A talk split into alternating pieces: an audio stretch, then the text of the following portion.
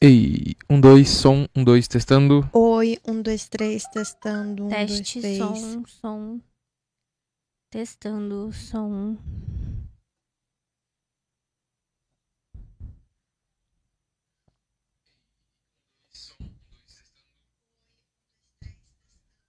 Ei, dois, som. Sucesso.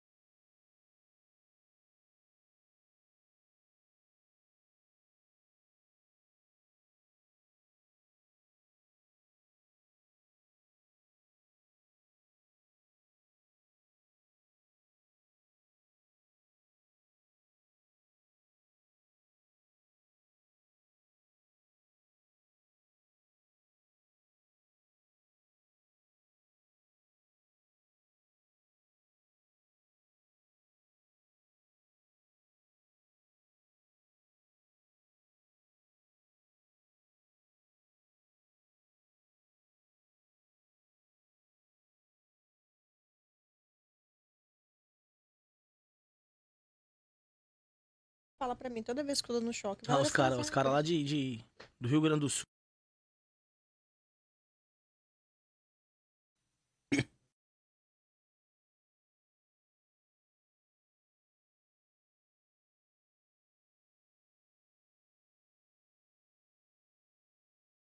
Deus, olha, hoje é um dia especial, muito alegre, com o nosso convidado mais que especial, um cara super alto astral, que vai contar muitas histórias e histórias e histórias. Nosso convidado hoje é o Danilo Henrique, É. lá do Bola de Neve, presbítero, Presbítero. líder da zeladoria, inclusive é o ministério que a gente participa. É. E do meu lado tá a Gerciane. Tô de Minha volta, esposinha. galera. Tô aqui, vira e mexe, eu troco com o Guilherme aqui. Pra não, deixar, não ser esquecida, né? Hoje estamos aqui no comando, um papo bem legal, construtivo, com certeza, edificante. E tem muita história pela frente, hein? Danilo Então, aqui é o cara que tem umas histórias muito massa. É, já começa compartilhando, se inscrevendo no canal, curtindo e manda sua pergunta que a qualquer momento a gente vai fazer aqui. A gente conhece pouco do Danilo, mas a gente já sabe de algumas historinhas aí. Mas quem conhece mais do Danilo vai mandando, vai dando aquelas dicas. Ó, conta de tal história, tanto, quando, quando aconteceu isso aqui que a gente gosta, hein? Danilo, seja bem-vindo ao Cash Jam Podcast. Nós temos um, um slogan aqui, um bordão que é você é valioso para o reino. Amém. Obrigado. E todos nós somos valiosos para o reino, né? Que ele nos criou para sermos valiosos, né? Isso. Essa é a realidade. Cara, prazer estar aqui. Pra mim é algo diferente. Sempre vi de fora e nunca tive dentro de um negócio desse. Mas pra mim é top, né? Cheguei tão longe, cara. Já vou começar contando a primeira história aqui rapidinho, já falando. Jamais imaginei que um dia estaria participando de um podcast na Ah, minha sim. vida, ou sequer falando no microfone, né? Da onde eu vim, pra onde eu vim, pra onde eu vou. Né? Esse é o meu Deus que tem me levado a vários lugares aí e abrindo várias portas, né? Você sabe que aqui a gente, a gente, a gente já percebeu, até a gente fala com o Guilherme aí que, cara, a gente só traz as pessoas que Deus permite. Toda vez que a gente tenta pensar numa, numa pessoa famosa, fala, Uhum. nossa, tem que ser famoso, né? Cara, nunca dá certo. Então eu falo, cara, Deus tá cuidando, Deus tá guiando, eu convido. E já aconteceu da pessoa desmarcar e, cara, nunca mais vim. Vai, o que aconteceu, né? Mas é isso, é, Deus tá no comando. Então, já deixa sua pergunta, se inscreva no canal e primeira coisa, Danilo, eu preciso me redimir contigo. Ixi, Ei, polêmica! já começou a dar uma... Vamos Fernando-. O Fernando, da, da- o líder da zeladoria, falou: Eu quero ver se você vai fazer ao vivo. Tem que fazer ao vivo. Nossa, Fernando, você tá velho. por aí? Dá um oizinho pra gente, Olha Fernando. isso, cara. Quando eu entrei na zeladoria, eu falava, bicho, aquele Danilo é um chato, cara. Olha e todo mundo falava assim, não, cara, ele é gente boa. Eu falei, não é, velho. é Muito... Nossa, chatão, se acha. então eu queria te pedir perdão, Que cara. isso, cara. Porque, não, de Demais. verdade, cara. Eu até saí do grupo um dia bravo, falei, e nem conhecia. Aí eu te conheci na, no churrasco, churrasco. da zeladoria. Eu falei, cara, olha, cara, o diabo, ele é... Ele é astuto e ele, ele atinge a gente. Eu não tenho problema nenhum em pedir perdão. Mas eu queria te pedir perdão ao vivo aí, viu, Fernando? Ao vivão. Que perdão, Danilo, eu, eu tive uma, uma visão errada sobre você. Que isso, jamais, que isso. Tá perdoadíssimo. Aí, Cleiton, tá de prova aqui. O Cleiton também tem alguma coisa contra mim, É, Cleiton? ele tem, É, só o que próximo daí... é ele. daí- Deixa ele falar na próxima, né? Beleza. Semana Não, que vem. isso, cara. Fique em paz quanto a isso, tranquilo. É, né? É só bobeiraiada da cabeça da Não, gente. tranquilo. Danilo, conta pra gente, cara, como você veio de berço evangélico, como que é a sua Ah, vida, cara? vamos lá. evangélico do, do, ber- do sul, da periferia de São Paulo. É, meu berço evangélico é Zona Leste, São Miguel Paulista, Vila Mara, Jardim Helena. Se estiver me ouvindo aí, dá um, um oizinho depois, se a galera estiver online. Pessoal da quebrada que a gente fala, né, meu? Pessoal, na hora que eu mandei no grupo, que a gente tem um grupo de amigos ali, né, cara? Eu mandei pros galera e falou assim, pô, esse neguinho tá enjoado, e não sei o quê, papá. é, vira e mexe tá aí aparecendo, papá. Então, tipo, eu vim da Zona Leste de São Paulo. Não vim do berço evangélico. É, na verdade, eu odiava crente. Sempre odiei crente. Falava, crente é uma raça que não é de Deus, cara. Não, fala- meu, na hora eu falava, falava pros caras da igreja, cara, era católico, né, meu pai? Então eu ia na igreja diretão, sempre ali na pegada e firme, nada contra os católicos, tem católicos que participam, isso é uma bênção. E tem católico que realmente é católico mais crente que crente. É Sim, incrível. é, é Né? verdade. Só que eu ia numa pegada tipo de religião. Eu ia porque minha mãe mandava eu ir e falava que aquilo era certo. Né? Então eu ia na igreja e tal. Aí comecei 9, 8 anos, aí fiz catecismo, catequese, aí vi- fiz até teatro, cara, Uhum, na igreja católica. eu também. Fiz teatro na igreja católica. e aí, quando eu fiz uns 14, 15 anos, eu falei, mano, isso aqui não tem nada a ver, velho. Porque o padre lê o bagulho lá, mas não fala disso, não fala daquilo. Aí eu comecei a, a criar um- um- uma falta de contexto em algumas coisas com a palavra, sabe? E aí eu parei de ir pra igreja. Mas também não fui pra igreja de crente, fiz nada. Continuei na, na loucura. Falei, não, agora eu vou, vou pro mundão. E, aí, foi. Fui. Fui curtir com meus amigos. Com 15 anos comecei a, a, a sair, ir pros rolês. E em São Paulo é o seguinte, cara. A gente vai pra um rolê lá, tudo tinha que ter bebida. Só que tem um porém, eu não tinha dinheiro pra, pra bebida, né, na época. Então a gente fazia o quê? A gente pegava é, uma galerinha, comprava um pouquinho de, de gasolina, que a gente falava, que era o, o mais barato do mais barato da pinga. Misturava lá com groselha e ia pro rolê. Nossa. Então minha vida foi essa. Nunca conheci, nunca te conheci Jesus verdadeiramente. Sempre foi essa loucura, essa, essa andada muito louca. E é a primeira vez, amor, me perdoa o que eu vou falar agora, mas eu preciso falar isso porque faz parte. Né? É, isso, é passado. É passado, tá? Já destruído. Mas a primeira vez que eu tive um contato com a igreja evangélica por causa de uma menina. Menina, pá, do colégio, muito, ah, mas eu vou na igreja. Eu falei, eu vou, vou colar nessa igreja aí. Pá, vou colar nessa igreja e papapá, vou colar nessa igreja. Primeira vez que fui na igreja, cara. E aí cheguei lá, aquelas músicas. Você lembra qual que era? Quadrangular, velho. Olha, cara, todo mundo. Eu também, velho. Quadrangular, cara. Eu também, cara. Fui É batizado na sério. quadrangular. Eu fui na quadrangular, velho. Eu fui lá e tal. Aí foi um, dois, três, quatro cultos. Falei, mano, não vai virar nada, eu vou embora. Só que eu ia pro culto, eu chorava, velho. Eu falava, nossa, eu tô chorando. Por que, que eu tô chorando? tipo, uns louvores acontecendo, eu chorando desesperadamente. Eu falava, não, tem alguma coisa errada. Né? E aí, nessa vibe de, de, de igreja, foi meu primeiro encontro, assim, que eu fui numa igreja evangélica e tal. Depois parei de novo. Não deu certo com a menina, chutei o balde também, já continuei do mesmo jeito, na loucura. E aí nunca tive mais envolvimento com igreja, assim, sabe? Então, depois que veio chegar o Bola de Neve na minha vida, né? Posso continuar? Sim, Pode. vai ficar, É que essa história aqui é, é bala. Mas isso em São Paulo. Isso ainda em São Paulo. Isso tem quanto tempo, Daniel? Ah, eu já tô. Faz, faz 16 anos que eu tô em Londrina. Já faz mais de. Olha, eu falei a minha idade. Faz mais de 20 anos essa história aí. Hum. Faz mais de 20 anos. É que nem na foto, né? É, daqui a pouco, aconteceu na foto. Faz mais de 20 anos. Então, tipo assim, cara, quando eu cheguei. Quando eu fui, cheguei, tava em São Paulo e tal. A minha conversão foi muito louca porque a galera começava a falar assim. De uma igreja que tocava reggae e que eu tinha que conhecer, que era massa. Que na época eu curtia todos os reggaes que tinha em São Paulo, eu ia. É Tinha um- mesmo? Você foi do. tudo que Na tinha. Chirutes. Cara, eu sou do tempo do Nengo Vieira, fumador de maconha. Eu não Desculpa, faço Nego, eu sei que ideia. você não faz mais isso, sua história é maravilhosa. Mas o Nengo Vieira, cara, hoje é pastor. E eu sou da época que ele era muito louco. Entendeu? E eu ia pro show dele pra ficar muito louco. Tipo, ah, vamos pro show do Nego e pá. E a E gente você usava louco. droga também na época. De levinho. Eu falava Só que pra- era, era uma coisa, tipo assim, só pra entrar na galera, tá Uhum. ligado? Tipo, ah, vou lá, vou entrar com a galera, vou ficar de boa. Né? Então, mas era mais pra essa vibe, não era uma loucura, tipo, ah, preciso usar, coisa do tipo, não. Você era- nunca foi um viciado. Não, era mais de balada. É, É bobeira da cabeça, né, cara? a famosa farra, né? Tipo, é, do tipo assim, ah, vou pra me envolver com os caras, eu vou precisar estar junto na pegada, então eu fazia, tá ligado? Entendi. Mas não era uma coisa que eu necessitava daquilo. Então era por isso. E aí eu comecei nessa parada de reggae, reggae, reggae, reggae. Aí um amigo meu falou, cara, tem uma igreja que os caras tocam reggae, tem nego pra fora pra ouvir o reggae. Eu falei, ah, mentira, velho. Ah, nada a ver, mano. Os caras tá muito louco, igreja que toca reggae. e aí eu fui a primeira vez por causa do pessoal do Planta e Raiz, na época que tava estourando no, no, no- no Brasil. E eu falei, cara, eu queria entender um pouco e tal. E aí fui. Foi a primeira vez que fui no bola, só que eu não entrei. Planta e raiz. É, Planta e raiz é evangélica? é, evangé- é, pelo menos era, não sei como é que tá os reis agora. Mas era. Na época os caras fizeram uma, gravaram junto com a pastora É Denise bem e tal. famosa, né? É, foi, foi, foi top. E aí nessa época que eu fui, cara, só que eu ficava lá fora tomando vinho. Então não era muito assim, né? Então pra mim era essa vibe, ficava lá fora tomando vinho de boa e depois ia embora. Tipo, acho que eu fui duas vezes nessa vibe. E aí eu conheci o Bola assim. E aí vim parar pra Londrina, cara.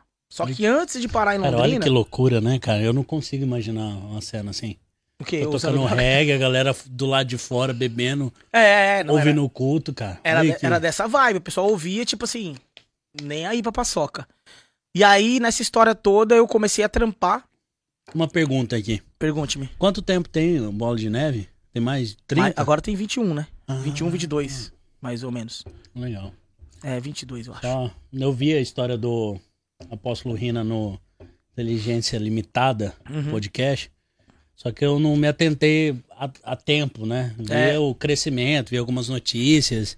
Eu acho bem interessante. Pode Não, continuar. é muito top, cara, muito top. E aí a gente começou, comecei a, a, a trabalhar nessa história toda. Parei de ir pra lá e comecei, a minha, minha- eu já tava com 19 anos. Aí pega essa, galera, não façam isso. Meu primeiro emprego foi aos 19 anos de idade, filho único, velho. Cuidado na incubadora. Minha mãe me cuidou assim de um jeito. Minha mãe era, minha mãe é, minha mãe é uma benção na minha vida, cara. Se não fosse ela, eu não seria o que eu sou hoje, com certeza. Porque eu não tive o meu pai. Uhum. É um outro fato. E sempre foi minha mãe. Minha mãe, ela, ela tem que contar esse contexto pra vocês entenderem. Quando minha mãe ficou grávida, o meu pai simplesmente falou assim: valeu, obrigado, tchau. Foi embora. E eu, tipo assim, nunca conheci ele, né? Eu conheci ele com 12 anos de idade, mas também não tive muito contato. E minha mãe me cu- cuidou de mim todo esse tempo. E Caramba. aí, nessa história toda, minha mãe falou, cara, você precisa, né, trabalhar e tal. Aí eu arrumei meu primeiro emprego, velho. Com 19 pra 20 anos. Falei, putz, vou ter que trabalhar, galera. Moiou, secou a fonte, vou ter que trabalhar. E aí eu fui trabalhar, cara. Meu Com primeiro... 19 anos. Com 19 pra 20. Aí eu fui trabalhar na 25 de março. Na 25 de março. Eu fui trabalhar pra uma chinesa. e o nome dela era Wendy. Mas o nome dela não era Wendy. Ah, O nome dela era outro nome sinistro, só que ela, ela se denominava Wendy por causa do pessoal do Peter Pan. Que ela se sentia Wendy. é, cara, chinês tem dessas fitas, porque o nome deles são muito difícil. Então eles fazem o quê? Quando chega na 25, esses lugares, o que eles fazem? Eles trocam o nome. Ah, vamos colocar um nome fácil que todo mundo consegue falar. E o nome dela era Wendy. e aí foi meu primeiro emprego, cara. Vai Wendy. vendo. Wendy. E era loja de ursinho de pelúcia. Entendeu? Lá na 25, ursinho de pelúcia, vendia fonte, aquelas fontes de água top e tal, vendia tudo isso. E eu, caramba, vou trabalhar lá. O que, você vai fazer aqui, Danilo? Que você vai trabalhar do quê, né? Eu pensei, o que, que eu vou fazer nesse lugar? Vai ser no estoque. Comecei no estoque de boa. Aí a a Wendy chegava, ela não, não conseguia falar o O. Então ela não falava Danilo, ela falava Danila. E isso já me irritava muito. Que ela ia me chamar no meio da loja, Danila! Ô, Danila! Ó, desgraça, aprende a falar o O, velho. E ela não falava nem a pau, velho. Eu falei, não, mentira que essa menina não falou. Eu não acredito, velho. E ela gritava no meio da loja, e ela falou assim, meu, descer, descer pra fazer estoque. estoque do quê? Né? E descia, subia. Danila! Aí tinha a Thaís, uma amiga minha, cara, que era meio tradutora da palavra. Thaís, o que, que ela pediu? Não, é pra você descer pra levar as coisas pro estoque. Fala, mas não sabe falar isso? Não consegue? Beleza. Aí eu teve que acostumar e um dia eu virei segurança da parada. Tipo assim, comecei a crescer dentro da loja. Ó, Cuidava do estoque, fazia venda, depois eu comecei a virar segurança e depois eu descobri que eu fazia tudo. Na verdade, eu tava sendo enganado. Severino. Né? Acúmulo de É função. acúmulo de função. Hoje eu sei que se eu merecer ela no pau, querida, aquela loja lá ia ficar pouco pra me pagar. Porque eu fazia tudo, cara. O Só famoso. que, só que eu continuava no reggae. Na mesma loucura. Então, tipo assim, eu saía de segunda a segunda. Só que eu falei, agora minha mãe não me sustenta mais. Agora é comigo. Agora eu vou gastar. Vou estourar. Era desse jeito, fazia de segunda a segunda. E aí teve um dia, cara, esse meu primeiro emprego. Antes de vir pra Londrina, é, eu tava de segurança lá nesse lugar, né? E eu falei, caramba, velho. Olha a minha vida, né, meu? Comecei a estudar. Ó. Comecei a fazer faculdade. Do e... quê? Então. adivinha o que que eu fiz? Você é formado? Quase. Quase. Faltou pagar umas contas. Aliás, Unixul, se vocês quiserem me ajudar, tamo aí, né? Se quiser me isentar, Faz o apelo. Né? Eu sou pré-formado, quase formado em letras português e inglês. Fala sério, agora eu peguei pesado, né? Diferenciado. Diferenciado, né? Você fala inglês. Nossa, maravilhosamente bem. Você não tem noção do quanto. A primeira faculdade, eu fiz, fiz faculdade de música durante dois anos. Depois fiz faculdade. E aí a minha segunda e terceira opção eram letras e jornalismo.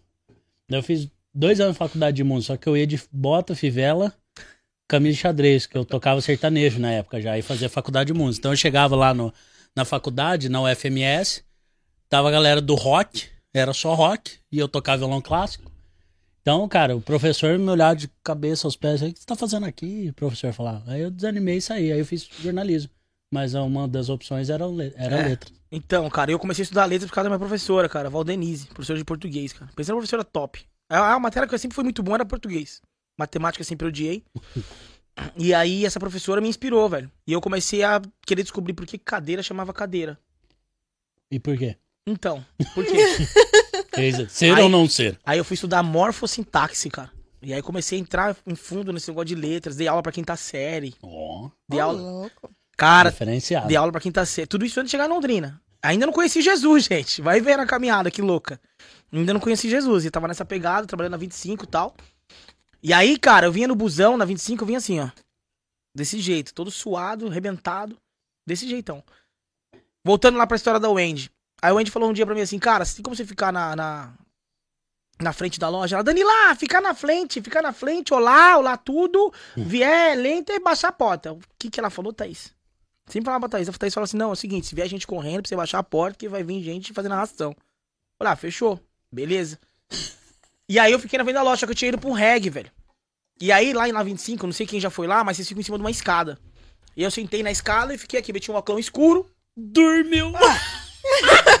pique Daisy Washington, magrinho, travei aqui, fiquei, ó. Observando, pá, capotei. Do meu lado aqui tem uma fonte, cara, que eu acho que ela era mais ou menos desse tamanho. Uma fonte de água. A fonte custava, tipo assim, meu salário e mais um pouco. E a fonte aqui, velho, funcionando, barulhinho de água. Perfeito. Falei, mano, vou dormir. Aí eu dei uma pá, deu uma apagadinha, aí vem a Thaís. Danilo. Falei, oi, que foi? A Opa. fonte. Levaram. Eu falei, que foi, Thaís? A fonte? Eu falei, quê? A fonte não tá aqui, cara. Eu falei, não, venderam. que isso, certeza que venderam essa fonte. Cara, quando eu olho, quem vem lá na ponta da loja? Aí já falou, Danila! A Wendy. Danila, Danila, não sei o quê. Eu falei, mano, será que essa jabiraca já viu o negócio acontecendo, velho? Aí ela olhou pra, pra, pro chão. Cadê Fonta? Eu falei, Fonta? Já comecei até a falar a língua dela, velho, com medo. Fonta, cadê Fonta, Wendy? Fonta, cadê? É, né? Eu perguntar, Fonta, cadê? Cadê? Cadê Fonta? Ele ficou, né? Fonta, Fonta, cadê? Cadê Fonta? Fonta, cadê? Ficamos nessa vibe. Aí a Thaís. Eu levei a fonte pra lavar, eu. Viu? Thaís lavar a fonte. Thaís levar a fonte e lavar. Ah, tá. Ah, tá. E ela usava um moletom da Gap, velho, que eu acho que aquele moletom ele andava. Meu Deus. Ele criou perna, não tinha mais nem braço, era perna. Aquele E o moletom. tamanho da japonesinha? Cara, a japonesinha era o grão, mas ela usava GG no moletom. Não Nossa. tem naquele povo, era tipo um vestido, velho. Era muito sinistro, cara. Era muito sinistro. Ela viu a fonte que não tava lá, me chamou na sala dela. Falou: Danila, subi na sala porque não acreditar que lavar a fonte. Aí a Thaís veio com uma fonte igualzinha. Lavar a fonte. Senhor Jesus, eu tô curado disso. Aí ela colocou a fonte lá, cara, no lugar e me salvou, velho, nessa fita aí.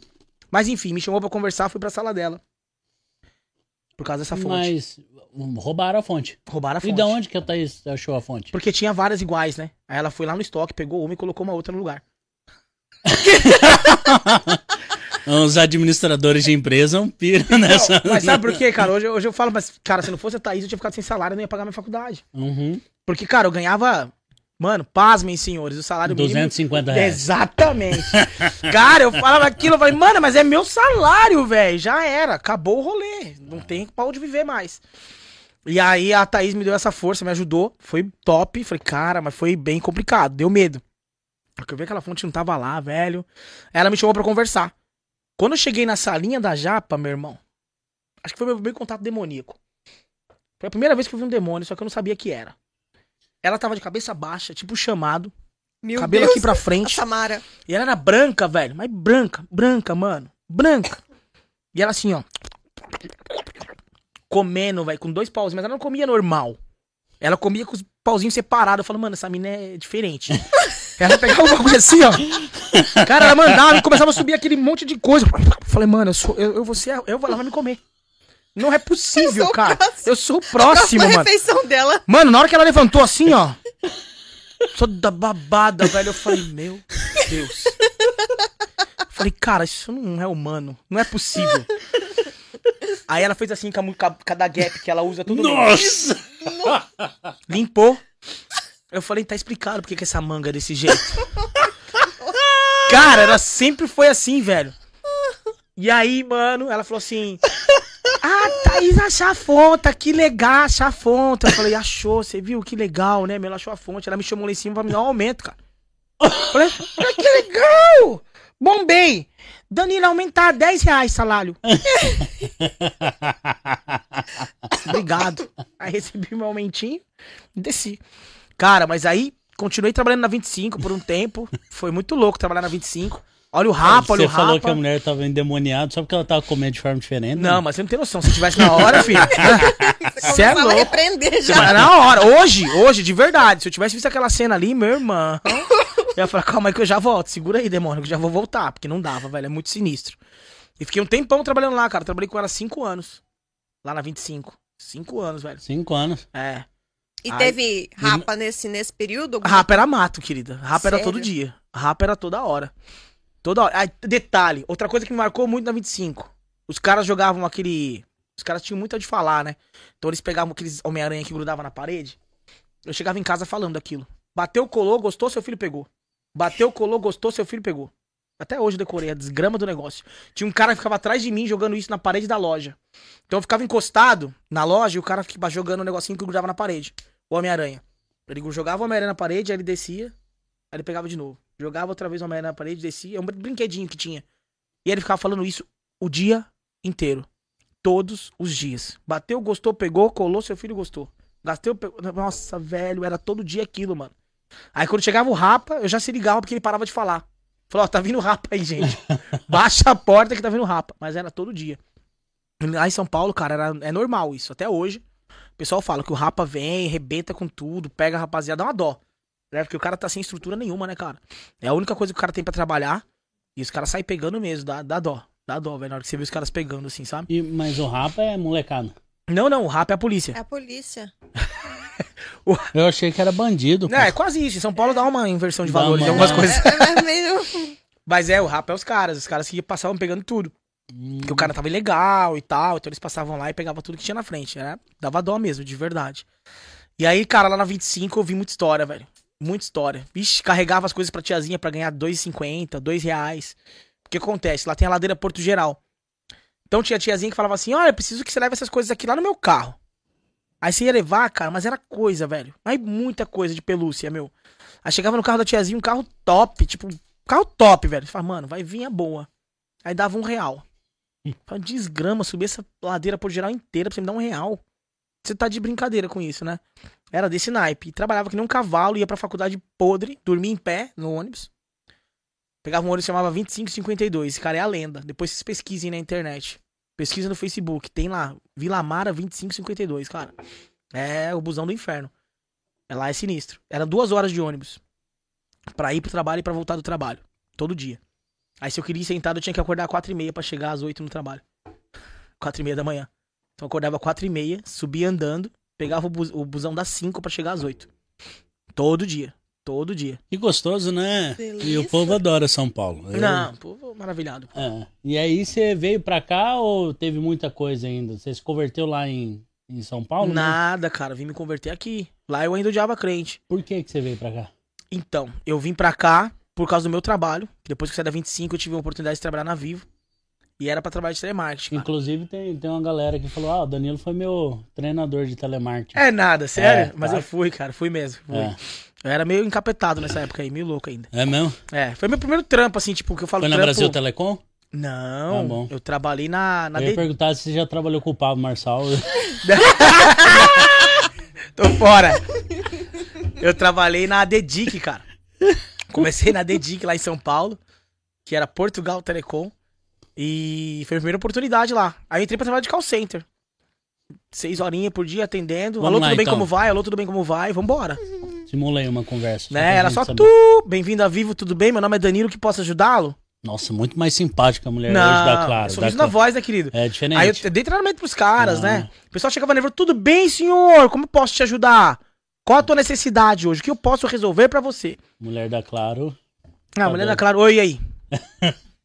Qualquer um hoje, É, cara, na tá- tá realidade. o diferenciado. pessoal perdeu essa humanização, né? Uhum. E antigamente a gente cobrava muito isso, de, do cara ter o tal do sorriso na voz. Hoje você liga, o cara quase te mata no É telefone. verdade. E aí eu entrei lá, cara, na Dedic pra fazer esse trampo, pra fazer atendimento e tal. E aí eu fiquei três meses no atendimento. Agora a história é boa, cara. Essa é animal. Ah, é, isso aí você não Depois da sua 25. esposa não, minha esposa. Minha esposa vai chegar. Ah, entendi. Então, Vai ver na cena. Aí aconteceu o quê? Comecei a trabalhar na Dedic. Com três meses de empresa, saiu uma vaga pra instrutor de treinamento. E eu, pô, fazia letras e tal. Falei, minha cara, dá aula.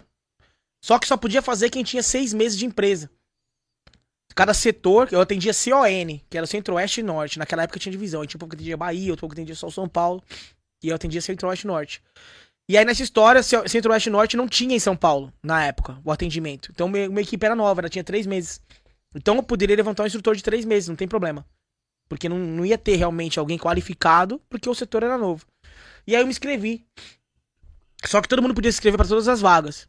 E quando eu me inscrevi, tinha duzentas e poucas pessoas inscritas. Pra 10 vagas. Falei, ah, tá super fácil. Ô, louco. Super tranquilo. E só os caras, tipo assim, de 4, 5 anos de empresa. Papa, falei, mas como é que resiste no call center, né? Já comecei pensando isso. Falei, deve ser bom, né? Porque pra ficar 5 anos aqui. Beleza. E aí comecei o treinamento, começou a. a, a- Você pegou a febre do call center. Peguei né? a febre. Era um momento Porque, que. cara, eu, eu lembro, assim, quando eu tava na faculdade, isso há seis anos, sete anos. E aí já, é, já tava finalizando essa era. Mas antes disso, que teve gente que, cara, então onde você trabalha? Call center, onde você vai? Call center. Brasil Telecom, é, qual que era o outro? Vivo. E a galera pirava nisso, né? Você deve ter iniciado aí, né? É, iniciei nessa época. Iniciei nessa, nessa época, certinho nessa época. E aí começou esse- essa qualificatória, né? Pra saber quem que ia conseguir a vaga. Aí começou a eliminar uma galera. Aí eu conheci um amigo meu chamado Felício. Cara, esse aqui, esse cara é brother. Esse cara é brother mesmo, meu irmão mesmo. Tem uma história top também dele. E a gente se conheceu lá na Avenida Paulista. Ele tava esperando pra entrar na qualificatória. Ele falou: E aí, mano, será que vai dar bom? Eu falei: ah, Cara, não sei, tô concorrendo essa vaga aí também e tal, pá. Aí nessa história a gente ficou muito amigo ali, cara, de conversar e fomos pra qualificatória junto e começamos aí junto. Ele passava, eu passava, ele passava, eu passava, ele passava, eu passava. Só que chegou um momento que ele passou. Ele entrou com uma galera, tipo, ele já entrou na vaga entre os 10. Eu falei, ô, que top e tal. Nessa história toda, mano, sobrou uma vaga na sala que eu entrei. Aí ele saiu da sala e falou, mano, é, é 20 pra 1 agora na sua sala. Eu falei, sério, velho? Eu falei, não vai rolar. E os caras, tipo, já no qualificado e tal, mais velho que eu. Tinha 21, 22 anos na época. Não, tinha mais. Tinha 23, eu acho. Sei lá, já não lembro mais, faz tempo. E aí, cara, entrei nessa sala e o pessoal começou a fazer um monte de perguntas e tal. Ah, por que você tá aqui e tal? Aí a primeira pergunta que me fizeram é: é por que, que você acha que você tem que atingir, você tem que, tem que entrar pra vaga? Eu falei, porque eu gosto de ensinar. Respondi bem simples, eu gosto de passar o conhecimento e tal. Ah, legal. Falou, agora, gente, a gente vai dar um papel de sulfite pra vocês e vocês vão ter que fazer um origami. Eu falei, ah, japonês, tava entendido tudo. Tinha dois japoneses na sala, cara, eles deram uma risadinha, falaram, bateram no peito, tipo, ah, filho, agora já era. E eu, Você tava fazendo um aviãozinho, eles estavam construindo uma maquete cara, em eu, São eu não Paulo. conseguia nem fazer avião, eu sempre fui péssimo com trabalho manual. Sempre fui péssimo, eu não consigo, meu, minha esposa tá de prova, eu não consigo apertar um parafuso em casa. Eu sou ruim pra essas coisas, ruim, tenho que olhar no YouTube pra tudo. E aí, cara, eu olhei pra aquele papel e todo mundo já pá, pá, corta e fazendo e pá, e eu aqui parado olhando pro papel sulfite. Eu falei, meu, o que que eu vou fazer? E aí eu comecei a enrolar o papel, tipo, dobrar ele. Enfim, cheguei num triângulo. Meio estranho, mas virou um triângulo, aquele papel na minha mão.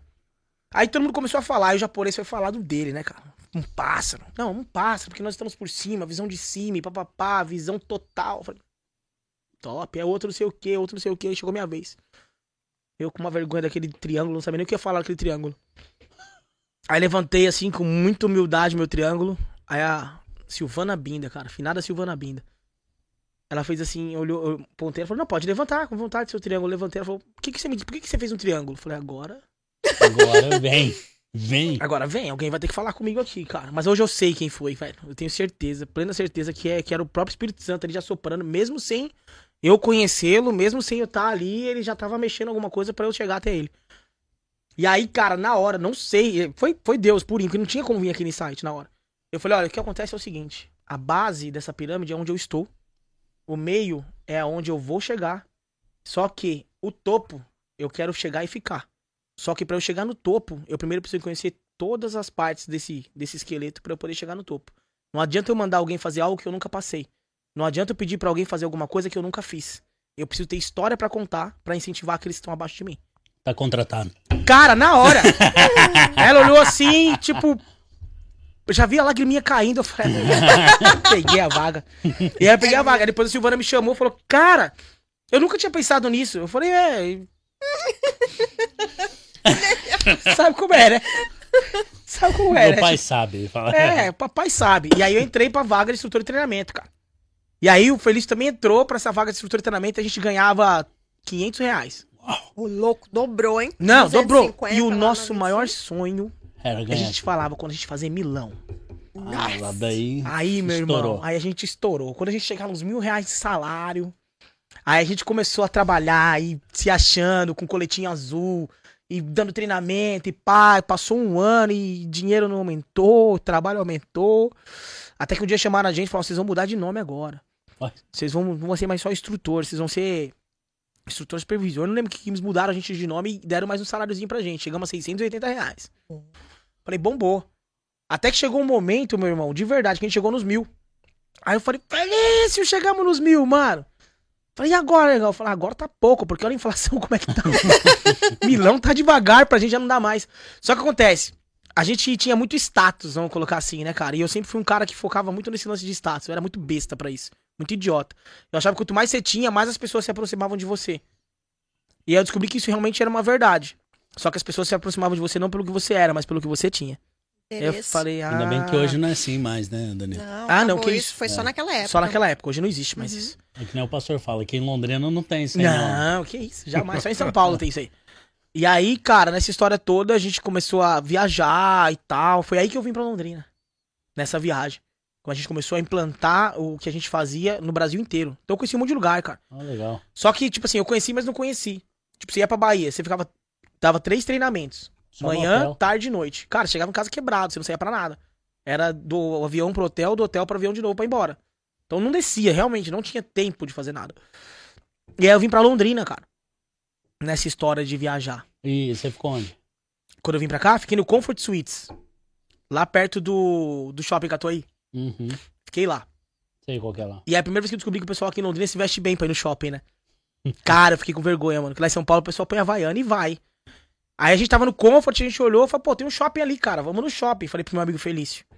Metemos um, uma regatinha, uma Havaiana no pé e partimos pro shopping, pai. Na hora que eu entrei, eu falei, mano, isso aqui é desfile de moda, velho. Cara, um pessoal bonito, ajeitado e tal. E aí cheguei em Londrina desse jeito. Aí eu e Felício chegamos aqui em Londrina. Viemos uma vez. Foi massa, foi top. Aí depois chamaram a gente de volta pra fazer um outro treinamento. Agora eu já tô chegando em Londrina mesmo. Deixa eu só te interromper pra não perder a, a história. Esse negócio de receber conselho. Você falou, ah, o povo vai, se veste bem pra ir pro shopping. Eu recebi um conselho quando eu vim embora pra, de Mato Grosso do Sul pra cá.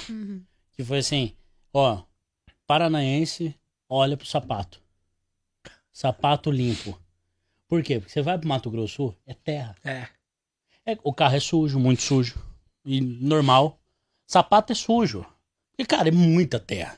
Mas, bicho, é terra Lá pra em dar com Grande pau, é cara. chamado de, de cidade de morena, É. por conta do barro lá. E, É Cê muita terra. e do calor, né, cara? Então, assim, ah, eu cheguei aqui, a galera todo de sapatinho limpo, cara. E aí, você Você fica meio sem graça, ah, né? você tem que mudar o hábito, É, né? tem que mudar o Cara, hábito. lá em Mato Grosso eu ia lavar tênis. Então. Lavar tênis. Lavava tênis, Hoje eu cara. me arrumo pra ir no shopping, cara. Minha É. esposa já dá uma olhada. Fala, Hum, tá bom, vou pôr no sapato. Senão eu ia de chinelo. Pra mim não tem muita, muita essa pegada, não. Minha mulher me transformou, não, literalmente. eu, eu ainda de vez em quando eu me pego em chinelo. pô. É? Ah, cara, eu não tenho muita paciência pra esse negócio de, ah, vou no shopping. Cara, vou no shopping, velho. Eu não vou numa festa nem nada, cara. Confesso que quando eu cheguei no bola, eu ia pra, eu ia pra igreja de, de chinelão, velho. Eu sempre curti. É. Ia de chinelo, bermuda, bem de boaça. Eu isso eu amava, cara. Não, agora tá a moda do calça boca de sino, sapatinho All Star. Não é tô- mais boca de sino, né? Tipo, os negócios voltam, mas mudam. Tipo, É. o- antigamente o que era colão, hoje não é colã mais, é body. É body, É é body. verdade. Agora é body, mudou. Aí a, a calça boca de sino é calça flare agora, não é mais boca de sino. Wide, leg, leg, que entendeu? Wide leg. Você tem uma wide leg pra vender pra mim? É. Não, e você sabe que a galera do bola pela roupa, né? Já percebeu? Não, você olha pro pé, Vans. É Vans. Vans e tomando Vans, calça jeans, energético. tomando Red Bull. Pronto, tá de bola. Você pode ir na conferência das igrejas do Brasil e do mundo. Na hora que você olha, você conhece o cara do bola, você é só pelo Vans, cara. Uhum, Você olha o Vans no pé do cara, já sabe que ele é, que é o cara do, do bola de neve, não tem uhum, jeito. uhum. Mas foi bem, bem intensa a minha chegada aqui em Londrina, sabe? Por quê? Porque, tipo, quando eu cheguei em Londrina pra ficar, que aí eu recebi uma proposta. Na segunda vez que eu vim. E essa proposta era o seguinte, ó. A gente gostou do trabalho de vocês, eu e esse meu amigo Felício, vulgo Fumaça. E aí a gente. Por que fumaça? Então, porque ele era branquinho e era pretinho. Então quando a gente chegava. A fumaça te esconde. Aí a gente chegava e falava assim, ó, chegou o carvão e chegou a fumaça. Se liga que vai sacanagem. acender o fogo. Tipo, era desse naipe. Esse cara é idiota demais. não, né? agora, agora isso aí não pode Não, isso é racismo, hein, É, gente? isso aí não, façam pode, isso é. em casa, pessoal. Só podia na década de 90. É, agora não pode mais. Isso aí você sai dodói, você tem que ir psicólogo, é minha função.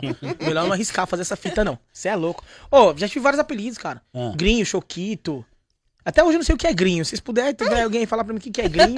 mas segura aí, senão você não se Eu bloqueado. tinha um amigo que o nome dele era Jafrito. Já frito. É. Ele tá morando em São Paulo agora. E a gente fazia o curso de inglês em Bonito. E aí, ele, eu aprendi as piores piadas de negro possíveis, assim, Com ele. com ele, cara. Mas ele chegava, Coparte, eu ouvi uma massa. Aí ele, Pá, pá! falava. Nossa, cara! É- é- era piada de negro, era piada de, de deficiente. As, aquelas- as doídas mesmo, sabe? Mas de agora humor negro. Agora não pode mais, gente. Agora as É. pessoas se doem. Né. Né? Tem tanta coisa pior pra se doer, os caras se doem por causa de piada, né, velho? Pelo amor de Deus, não tem mais o que Eu fazer. tava- Você nem tava- deve saber, né? Tava comentando até esse fim de semana passado, tipo, sabe, ver um devaneio assim, como é que os humoristas estão sobrevivendo nessa era, né? Putz, verdade. cara. Porque assim, eu, na minha infância, assistia a Praça é Nossa, assistia Nossa. Zorra Total, e o que que você tinha de piada lá? Esse tipo de piada, como que eles estão vivendo, Eu gente? vi um vídeo esses dias do, do, do. daquele negão que era do. Do Cacete Planeta, que tem um olhão assim. Ah, eu sei quem que é o. Putz, ele- Magrelão, É, né? daí ele tava na novela Hélio de antiga. la Penha. Isso. Hélio de la Aí ele chegava assim: Olá, tudo bem? Como vai? Aí a mulher, Olá, tudo bem? Como vai? E a musiquinha. Olá, tudo bem? Como vai? Vem aí, chocolate, cumprimenta. Oi, tudo bem? Chocolate. Cacete do É planeta, verdade, né? cara. Cacete do Planeta é, é- era embaçado, né, Era. cara? Acabou, né? Mas era tipo assim, meu, eu nunca tive problema com isso. Nunca tive problema com essa parada de racismo. Tipo, ah, mas você é negão, cara. Eu ia no shopping em São Paulo com meu amigo Nego Edson. Cara, era engraçado. A gente chegava no shopping e a gente falava, ó, segurança vai vir atrás de nós. Cara, era batata, mano. Nós Então, chegava no rolê, os Mas caras tinha pá. racismo, né? Não, tinha, mas eu rasgando, cagava pra isso. Tava nem aí. Chegava no rolê, o pessoal ficava me olhando. Hum, tem dois negão ali. Falei, Edson, vamos deixar ele em choque. Vamos começar a andar mais rápido. Pá, caras deixavam, deixavam os caras em choque, mano. Os caras falavam, mano, o cara vai fazer alguma coisa. Aí do nada a gente quer falava. ver um negócio embaçado, vocês iam com a camiseta do Corinthians. Aí, Não, aí rasgava. Ainda bem que eu não, não sou corintiano, o Edson era. é, né? É. E aí, mano, chegava no rolê, aí falava assim, meu, vamos juntar uns quatro. Quando juntar uns quatro, corre cada um pra um lado. Véi, os caras ficavam em choque, tipo. Lá no Shopping Penha, na época, que era o único shopping, um dos poucos shoppings que Olha o perto prazer do cara. Aí a gente a parava assim, ó. diversão. Vai da escada rolante, aí tipo, uma desce e outra sobe, né? E falava, mano, você sobe, eu desço. Pá, os caras ficavam. E aí? Quem que é, o- quem que é o cara? Aí já tinha mais dois esperando embaixo. Falei, não, parava o shopping. Falei, meu, se os caras quisessem uma isca pra roubar uma relojoaria, era a gente. A gente atraía todo mundo, os caras lá faziam. Cara, era muito idiotice, tá ligado? Tipo, mas eu nunca me liguei nisso, assim. Eu sempre levava com muito bom humor. É. Falava, meu, na história toda aí, quem tá sofrendo é ela, eu não. Eu existo, eu vivo. Agora ela tá existindo pra mim, para mim. A vida dela é existir pra, de repente, chegar lá e falar, ah, pô, por que você é assim? Por que você nasceu assim? Não gosto de você. É. Morra!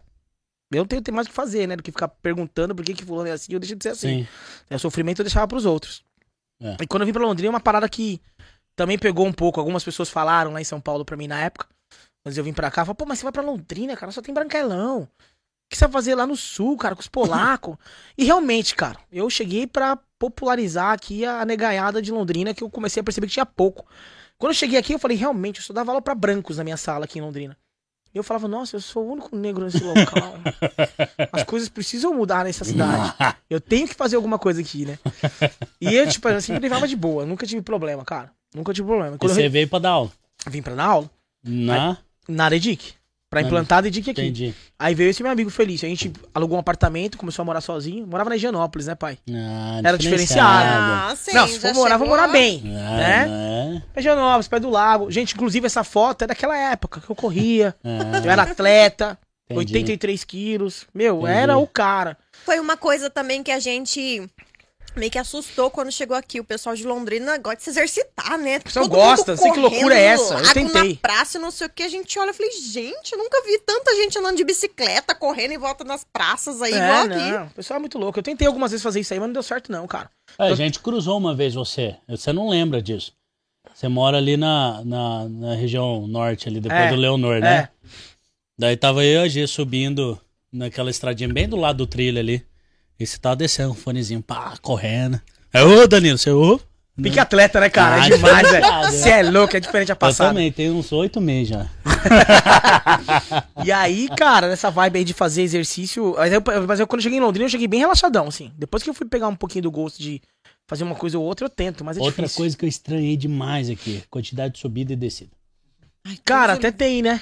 Cara, é que Mato Grosso do Sul, É, tudo plano. você né? olha assim, É, aqui até tem, mas eu, se eu for comparar com a minha cidade, por exemplo, a é galera morro. terraplanista vai morar em Mato Grosso lá vai crer mesmo. Vai, vai crer, é verdade. Ah, vai Vai crer. falar, rapaz, aqui é paraíso, É né? aqui que eu moro, aqui que eu tô pertinho do negócio. Cara, lá é tudo plano, mano. Sério? E aqui, Ah, aqui, é, aqui é diferente, mas em São Paulo é pior. São Paulo é só morro, pai. todo mundo fala isso. São Paulo é só morro. Eu não tenho vontade nenhuma de conhecer São Paulo. Sério, cara. Sério. Tá Todo perdendo fala- nada. Todo mundo fala assim, ah, tem que Aqueles caras, tá perdendo nada. Eu, eu só que queria fazer umas comprinhas na 25. Não, assim, ó, o que, que é legal em São Paulo? Agora falando sério, eu amo São Paulo no hora que sentido de. sai de lá, Não, eu amo São Paulo assim, cara. Tipo, morei até os meus 24 anos lá e tal. eu tenho que ir lá ver o jogo do Palmeiras. Isso eu preciso ir. Não, aí você tá perdendo tempo. Aí o que acontece?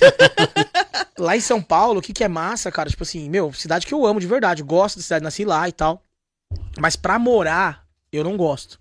Pra morar não é mais minha vibe. Até porque eu passei, né, cara? Tipo, pegar duas horas de busão pra ir trabalhar, mais duas horas pra voltar. Tipo, meu, eu não quero mais isso pra mim. Eu procurei qualidade de vida.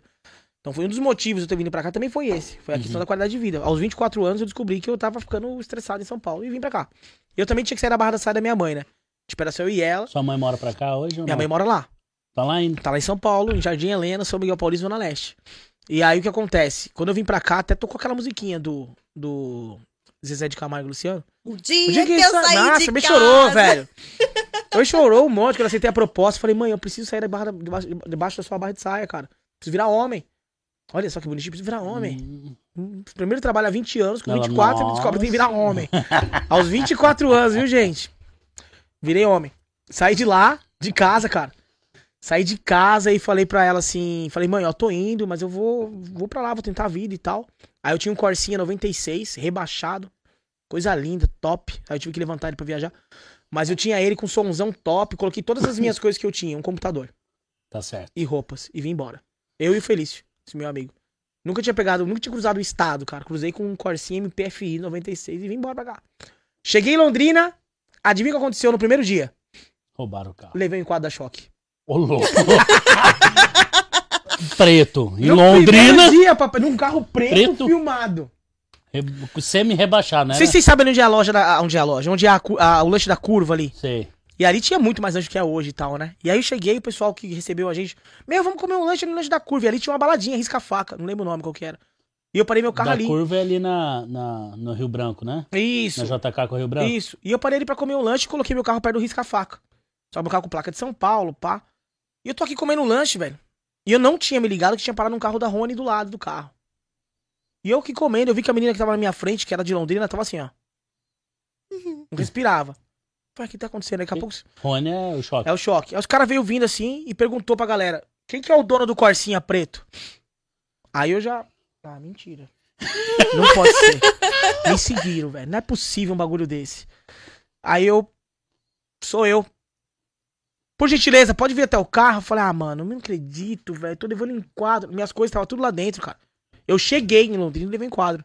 Tava minhas malas, tudo lá dentro, cara. Uhum. Aí o policial tem que abrir teu carro. Eu falei, você tem certeza? Aí o cara, por quê? Tem alguma coisa aí? Eu falei, não, é porque tem muita coisa. É, mas que, que monte de coisa que tem aqui? Eu falei, calma. É que eu cheguei agora em Londrina, cara. Tô mudando de São Paulo pra cá. Mão na parede, pá, pum, já colocou minha mão na parede. Eu falei, calma, tô tentando explicar, cara. Só tô tentando explicar que eu cheguei agora. aí o outro, vou abrir teu carro, eu vou abrir teu carro. Já sacou o revólver, já, pum. Na hora que ele abriu, que ele começou a descer as coisas, ele falou, seja bem-vindo a Londrina. Desistiu, cara. Falei, Não, nem vou olhar, velho. Pelo amor de Deus, não é possível. O cara tá certo, velho. Na hora que ele abriu a mala, já começou a subir forte. Falou, não, não, não, tá certo, deixa quieto. E aí ele fechou meu carro, peguei e fui embora. E cheguei, foi desse jeito que eu cheguei. Minha recepção foi essa. Foi o pessoal da Rony me Você vê como que tem. É bem seguro aqui. Cidade segura. Na hora que eu vi aquilo, velho. A primeira coisa que você pensou, você poderia falar, nossa, que discriminação, né? É, não, pensou, segurança. "Nossa, segurança. A primeira coisa que eu pensei foi isso. E aí no outro dia eu acordei de manhãzinha, a gente ficou numa pensão ali na Rua Natal, velho. Que fase. Meu Deus. E aí ficamos numa pensão na Rua Natal, eu e Felício, não tinha casa pra morar ainda, até que a gente achou esse apartamento. E a gente saiu pra rua, cara, não tinha cachorro na rua, tá ligado? Não tinha mendigo. Eu falei, nossa, velho, que. É o Éden isso aqui, velho. Que cidade maravilhosa. Meu Deus, cara, que lugar massa. Você sabe o que, que a gente percebeu? Que cidade limpa. Não, limpíssima, velho. A hora Não que eu vim de lá. Hora que, não, não é piche, é terra. É, também. o cara é terra, né? É terra, cara. É terra. Vocês vão. Quem passa por Campo Grande, tem alguém assistindo aí, minha mãe mora lá em Campo Grande. Cara, é muita terra e sujeira e terra, é muita terra. E aí eu cheguei aqui e falei, nossa, é limpo aqui, cara. É, não, é muito limpo, cara. Eu Fiquei de cara com isso também. Hum. E não tinha cachorro, não tinha mendigo. Agora, tipo, deu uma mudada na cidade, deu uma. cresceu demais e algumas coisas perdeu de estrutura, assim. Mas a cidade sempre foi muito limpa, né? E Isso a gente não pode reclamar, cara. Londrina realmente é uma cidade muito limpa. E aí foi uma coisa que eu também achei diferente aqui, cara. Muito diferente. E aí, quando eu cheguei em Londrina aqui, cara, eu ministrei um treinamento pra Maiara. Antes da minha mudança real pra cá. Aí, ó. Ah, E aí tem o porquê que eu fiquei também, né? Antes de eu vir oficialmente pra cá morar, né? De eu receber a, a proposta, eu vim dar um treinamento aqui. E aí a Mayara era da minha sala. A minha esposa amada. E ela era da minha sala, era baixinha, cara. Cabelo encaracolado, pá, olhei aquilo, eu falei, Felício. Diferencial. Diferente ali, hein? Aí ele, ah, pronto, apaixonou. Ih, já era, olha lá, o cara apaixonadão. Ele falava que eu me apaixonava por todo mundo. Aí eu falei, não, cara, essa menina, eu tô falando sério, ela é diferente, mano. Pensa numa menina bonita. Eu não conhecia Jesus nem nada. Hum, E aí ela, ele, ele pegou e falou assim: ah, foi para, por causa dela? que eu vou vir pra cá? Ah, não. Jesus? Não, é. Tá, não, na realidade foi uma, foi, uma coisa, foi uma coisa em comum acordo. Na época do nosso casamento. A gente, ela era da Assembleia. E. Mas eu vou contar Tá essa bom, história. tá bom. Chegaremos lá. Senão não vai ter muito Tá nexo na hora que eu contar. Você tá contando muito rápido as coisas. Tá, então eu vou contar mais Não, não, tô brincando, vai lá. Ele que tá me acelerando, eu tô Não, falando. tô antes. nada. Vai lá. Então o que que acontece? Quando eu vim conhecer, quando eu vim pra cá pra conhecer a Maiara, quando eu vim conhecer a Maiara, vim conhecer a Maiara. Quando eu vim dar o treinamento pra cá, conheci a Maiara. E eu falei, ah, tomara que cara na minha sala, né, gordão? Falava pra ele. Ah, será, gordão? Então a gente chamava de gordão. Aí Não eu. era mais fumaça e. Não, aí eu, entre eu e ele era gordão, gordão. Gordão, gordão. É, só que naquela época eu era gordão mesmo, pesava 130 quilos. E aí, tipo, a Mayara entrou na minha sala. Eu falei, viu? Tonto, tá na minha sala. Falei, tá. Até tá na sua sala e aconteceu alguma coisa, se liga, olha o seu tamanho, olha a menina. Nada a ver com você. A menina é mó bonitinha, ajeitadinha, vai querer ficar com você. Olha, se liga, você nem fecha a gravata direito, a gravata tá aqui, ó. Tá maluco que ela vai querer com você? Louco. Tá louco? Falei, tá bom. Deixa a coisa acontecer. Aí ela sentou no, no fundo da sala, me lembro como se fosse hoje, cara. Aí eu comecei a olhar pra ela, ela não me olhava. Eu falei, óbvio, né, que não vai me olhar. Mas eu continuei insistindo no olhar e nada. Aí passou uns dias, passou outros dias, até que um dia eu chamei ela pra conversar. Falei, e aí, meu, como é que você tá? Tô bem e tal. Você namora? Ah, não, meio pá, vai, não vem, não vai. E tava meio que largado do namorado. Falei, ah, beleza, então você tá solteira? Ah, tô, tô solteira, pá. Falei, beleza. Aí continuei conversando, olhando pra ela. E aí a gente tinha um momento na sala que a gente colocava o som. E aí, cara, eu coloquei uma música do Bruno e Marrone pra ela. Aí é diferente, hein? Ah, diferenciado. Ah, E aí eu que escolhi a música, né? Tá certo. Sentei na mesa, com 130 quilos, a mesa fazia assim. Sentei na mesa, pá. E aí começou. Quer, quer, quer. Nossa. Quer namorar comigo? E é só aqui, eu aqui, ó. Aquela olhada. E ela só na desviada de olhar e eu caçando o olhar dela. Falei, vai ter que encontrar. Aí até que, pum! Ela deu uma olhada e falou assim, mano, esse maluco tá me olhando, acho que ela imaginava, né? E eu comecei dessa pegada de música e pipipi. Até que chegou no último dia, rolou uma confraternização, que a gente ia embora pra São Paulo, eu e o Fumaça, a gente ia retornar pra casa. E o pessoal sempre fazia um- alguma coisa, tipo, saia pra comer e tal, a gente saia pra comer. Aí me lembro que a gente tava ali na Genópolis, num, tipo um barzinho assim. E aí a gente já ia embora. Era umas onze e pouca da noite já. E aí eu peguei e falei pra ela assim, falei, meu, aonde tem um banco aqui? E aí na época tinha o Itaú indo pra lá. Ela, ah, tem o Itaú e tal. Vamos lá comigo. Falei, vamos lá comigo lá, precisa sacar um dinheiro. Não, mas já passou das 10, nem vai sacar. Não, não. Vamos comigo lá no banco. Beleza. Aí a gente foi no banco e tal. Aí ela que tava indo no banco no meio do caminho. Nossa, gente, eu era muito tonto. Falei, nossa, tem um chaveiro aqui. Chaveiro fechado já, Milano. Ali onde é o senhor Torresmo, tinha tipo um chaveiro ali, tá ligado? Aí ela, mas o que, que você quer com chaveiro? Nada a ver. Eu falei, não, vem cá, pá, pum. Aí chamei ela pra eu falei, meu, sabe por que eu te trouxe aqui? Ela, ah, imagino, né? Falei, meu, só queria te dar um beijo. Uh! Aí eu peguei, dei um beijo nela tal. Fui embora. No mesmo dia. Ficou naquele dia, fui embora. Fui embora, cara. Entrei no avião, 5 e meia da manhã, tava no avião. E eu aqui, né, tipo, ah, pensando. Eu tinha dado um negócio pra ela, tinha um, tipo uma correntinha que eu tinha ali pra ela e tal. Tinha Orkut naquela época, gente. Vocês não Rolando sabem o que é bom. Tinha Orkut Emoji, naquela época. É, Bud Poke, Nossa, aí eu mandei pra ela. depoimento. Depoimento. aí eu peguei e falei com. Falei, mandei pra, falei pra ela, ó, fica com isso aqui que eu vou voltar pra buscar, e papapá, bibibi, né? Ela, ah, beleza. Tranquilo. Aí ela pegou e. Ah, pera só um Ah, minutinho aqui, tem que passar a chave do carro. O cara não Leito. saiu? Ah. Então, cara, aí o que aconteceu? Nessa história toda, onde que eu parei? Me ajuda. no, você tava no avião Ah, pensando. tá. Pensando. E aí, o Fumaça olhou pra minha cara e falou assim, mano, você não tá pensando na mina, né? Eu falei, cara, eu tô. Falei, você acha que ela tá pensando em você? Ah, não sei, mas eu tô Ah, pensando nela. parceiro, hein? Parceiraço. Não, ele, ele é o sincerão, velho. Nossa. Ele é o sincerão. Eu falei, cara, eu tô apaixonado por ela e tal. Eu falei, mano, você é um idiota. Você tá indo pra casa, velho. A mina mora em Londrina, você mora em São Paulo. Chegou lá, passou dois dias, a gente recebeu a proposta pra vir pra cá. 15 dias depois, eu tava morando aqui. Eita. Aí que a primeira pessoa que eu vejo quando eu chego em Londrina, assim, tipo, no outro dia de manhã que eu fui trabalhar, foi ela. Ela atravessando de blusinha rosa, Ah, coração. com uma, velho. com uma. Tava de calça jeans, com uma rasteirinha marrom de tirinha e com uma miçanguinha. Uma, uma- sabe aquelas bolsinhas pequenininhas de miçanguinha? Uhum. Marrom, cabelo encaracolado e com uma blusa de alcinha rosa. Atravessando na diagonal, por cima do canteiro central da. Da, da, Um zóio brilhou na hora. da avenida, cara. Quando eu olhei aquilo atravessando, eu falei, mano, é ela. Eu feliz, para, que a mina não vai nem aí pra você, velho. Aí, hora que eu vi, cara, eu já pirei. Falei, Uhum. não, que não sei o que, que pá, que é ela. Só que eu vi uma aliança na mão dela. Falei, moiou. Já era, a mina tá namorando, já era, acabou o rolê. Aí passou um tempo, ela tava, sabe aquele namoro meio estranho, assim? Tipo, ela nem viu o cara mais, tava mó sinistrão o negócio. E aí ela, a gente começou a conversar e ficou muito amigo. Eu falei, meu, eu não vou ser tipo talarico, tá ligado? Tipo, você é amigo dela. A minha amizade ela vai ter, e realmente era minha amizade. Uhum.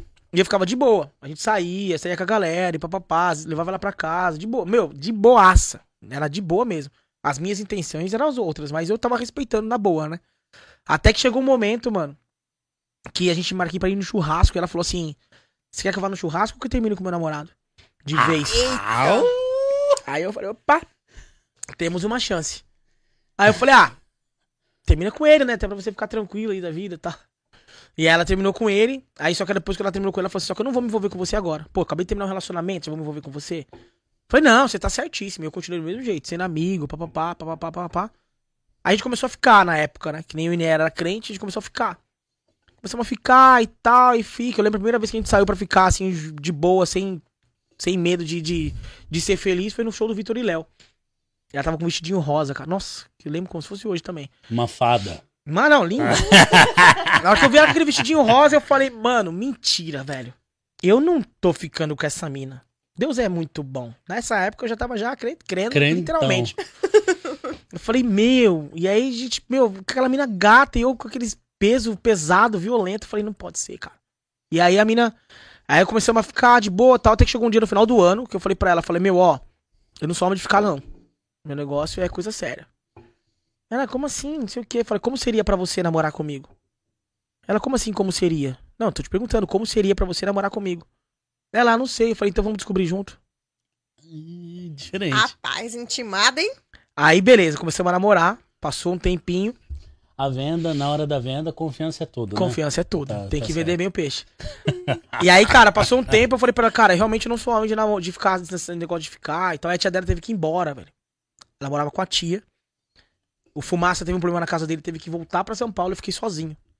E nisso a tia dela também foi embora, que ela morava. Ou seja, a gente teve que morar junto. Por causa da situação que nós estávamos, tipo assim, eu dividindo aluguel, ela sem onde morar. Falei, vamos morar junto. A gente começou a morar junto. Nessa época. Isso, hein? Ah, cara, estamos falando aí de 12 anos atrás. Ah, mais. Vai ser, faz 15? Ah, uns 15 anos atrás, vamos colocar assim. Porque foi tudo muito rápido. Entre namoro e a gente casar e tal, foi tudo muito rápido. E aí a gente começou a morar junto e tal. Ela pegou e falou assim: Meu, vamos morar junto, tá tudo certo, vamos só. É, eu vou tentar oficializar isso mais pra frente. Falei, não, beleza. Eu falei, realmente, eu não sou homem de ficar assim, não. Aí que eu fiz? Eu fiz um nhoque. E fiz o nosso noivado. Eu falei, como seria pra você ser minha esposa? A mesma pergunta que eu fiz como namoro, eu perguntei pra ela como pra, pra ela virar minha esposa. Eu falei, como seria pra você casar comigo? Ela, ah, não sei, então vamos casar e a gente vai descobrir junto. Aí a gente casou no dia 24 de dezembro de 2008. Casar, casar mesmo, papel passado. A gente casou dia 23. Sério, 3 de cara? dezembro. Mas Só não de louco. 2008, né? Não, não, 2008. Que ano que foi, compadre? Foi ano Não, só pra, só pra saber isso aí. Que ano Ano foi? passado. Ano passado. Ah, não foi tanto tempo, né? Eu já Não, a gente, tá, tava. ju- a gente tá junto há seis anos. Aham. Quando vocês começaram a namorar? Olha eu entrevistando com o Paty agora. 2014 2015. Hum, 2015. Tá. Onde foi o primeiro beijo? Foi na frente do Media Max. Nossa, homem é muito 9 de detalhista, né? Na verdade, foi dia 12 de dezembro. Rangel, Você deixa errou. Deixa eu fingir que eu tô sabendo. Deixa eu Não, curtir eu esse não vou rolê. deixar você mentir. Deixa eu curtir esse rolê. Ixi, deu treta. Esse- Alguém tem que entrevistar a gente, viu, Guilherme? Um dia.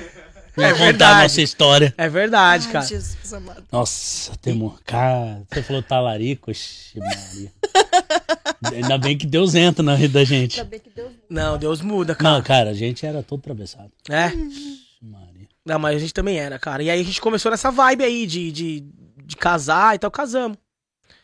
Aí casamos no papel e a gente achava que tava tudo certo. Não, casamos no papel, mano, tá tudo certo, tá de boa, tamo em paz com Deus. E aí a gente entrou, entrou numa crise violenta, tá ligado? Eu saí do trampo. No dia que, a gente- no dia que ela resolveu morar comigo, um pouquinho antes da gente casar. Dia que ela falou, vou morar com você, eu fui mandado embora do emprego que eu trabalhava. Ué? Fui mandado embora, cara. E é, Era dedica? da Legic. Só que os caras demorou, tipo, 30 dias pra pagar meu acerto. Era no meio do mês. Eu não tinha dinheiro pra nada. E aí entra o lance da soberba. Eu tinha gasolina no carro, mas eu não tinha dinheiro pra comer. E aí eu falo, aí ali eu falo pra você que ali eu vi que realmente as pessoas têm que vir pelo que você é. E eu vi que eu tava com a mulher da minha vida ali. Por quê? No dia que a gente falou que ia morar junto e tal, que eu perdi o trampo, eu não tinha mais nem onde morar, porque eu não tinha mais um lugar onde a gente, onde eu alugava, né? Eu saí de lá. Não tinha casa, bem dizer assim. E aí eu falei pra ela, falei, ó, meu, saí do serviço e tal, não mandaram embora, chorando, em, em prantos. Vou entender se você quiser parar por aqui, eu volto pra minha cidade, vou sofrer e tal, enfim, mas beleza. Aí essa mulher virou pra mim e falou assim: Eu não tô com você pelo que você tem, mas pelo que você é. Toma. Nossa, quando ela falou aquilo pra mim, cara, eu falei, mano, agora eu achei, mas você não tá entendendo, eu perdi o emprego, a gente não tem que comer. Tô nem aí. Aí a gente tinha um prato emprestado e um. E um colchãozinho de solteiro emprestado. Foi assim que a gente começou. E não tinha o que comer. Aí a gente. Eu, como eu tinha gasolina, eu ia numa amiga minha almoçar. Aí ela dava bolo pra gente e a gente trazia bolo pra jantar. Pra não gastar muita gasolina. Olha que situação. Então a gente fazia isso, ficou isso aí praticamente uns, uns 15, 20 E dias. você lembra isso? Você lembra disso? Lembro. Forte. Forte. Pra mim foi violento, cara. Eu até falo pra Mayara. eu- A gente guardou o prato lá, né? Falei, vou mostrar pro meu filho. Falou, tá vendo isso aqui, ó? Um dia faltou aqui. Então, pra não faltar, presta atenção, cara. Come toda a sua comida. Dá valor pra aquilo que você tem. Sabe? Não chora porque, ah, eu quero comer aquilo. Cara, agradece você tem arroz. Então, tipo assim, meu, hoje eu dou super valor pra isso.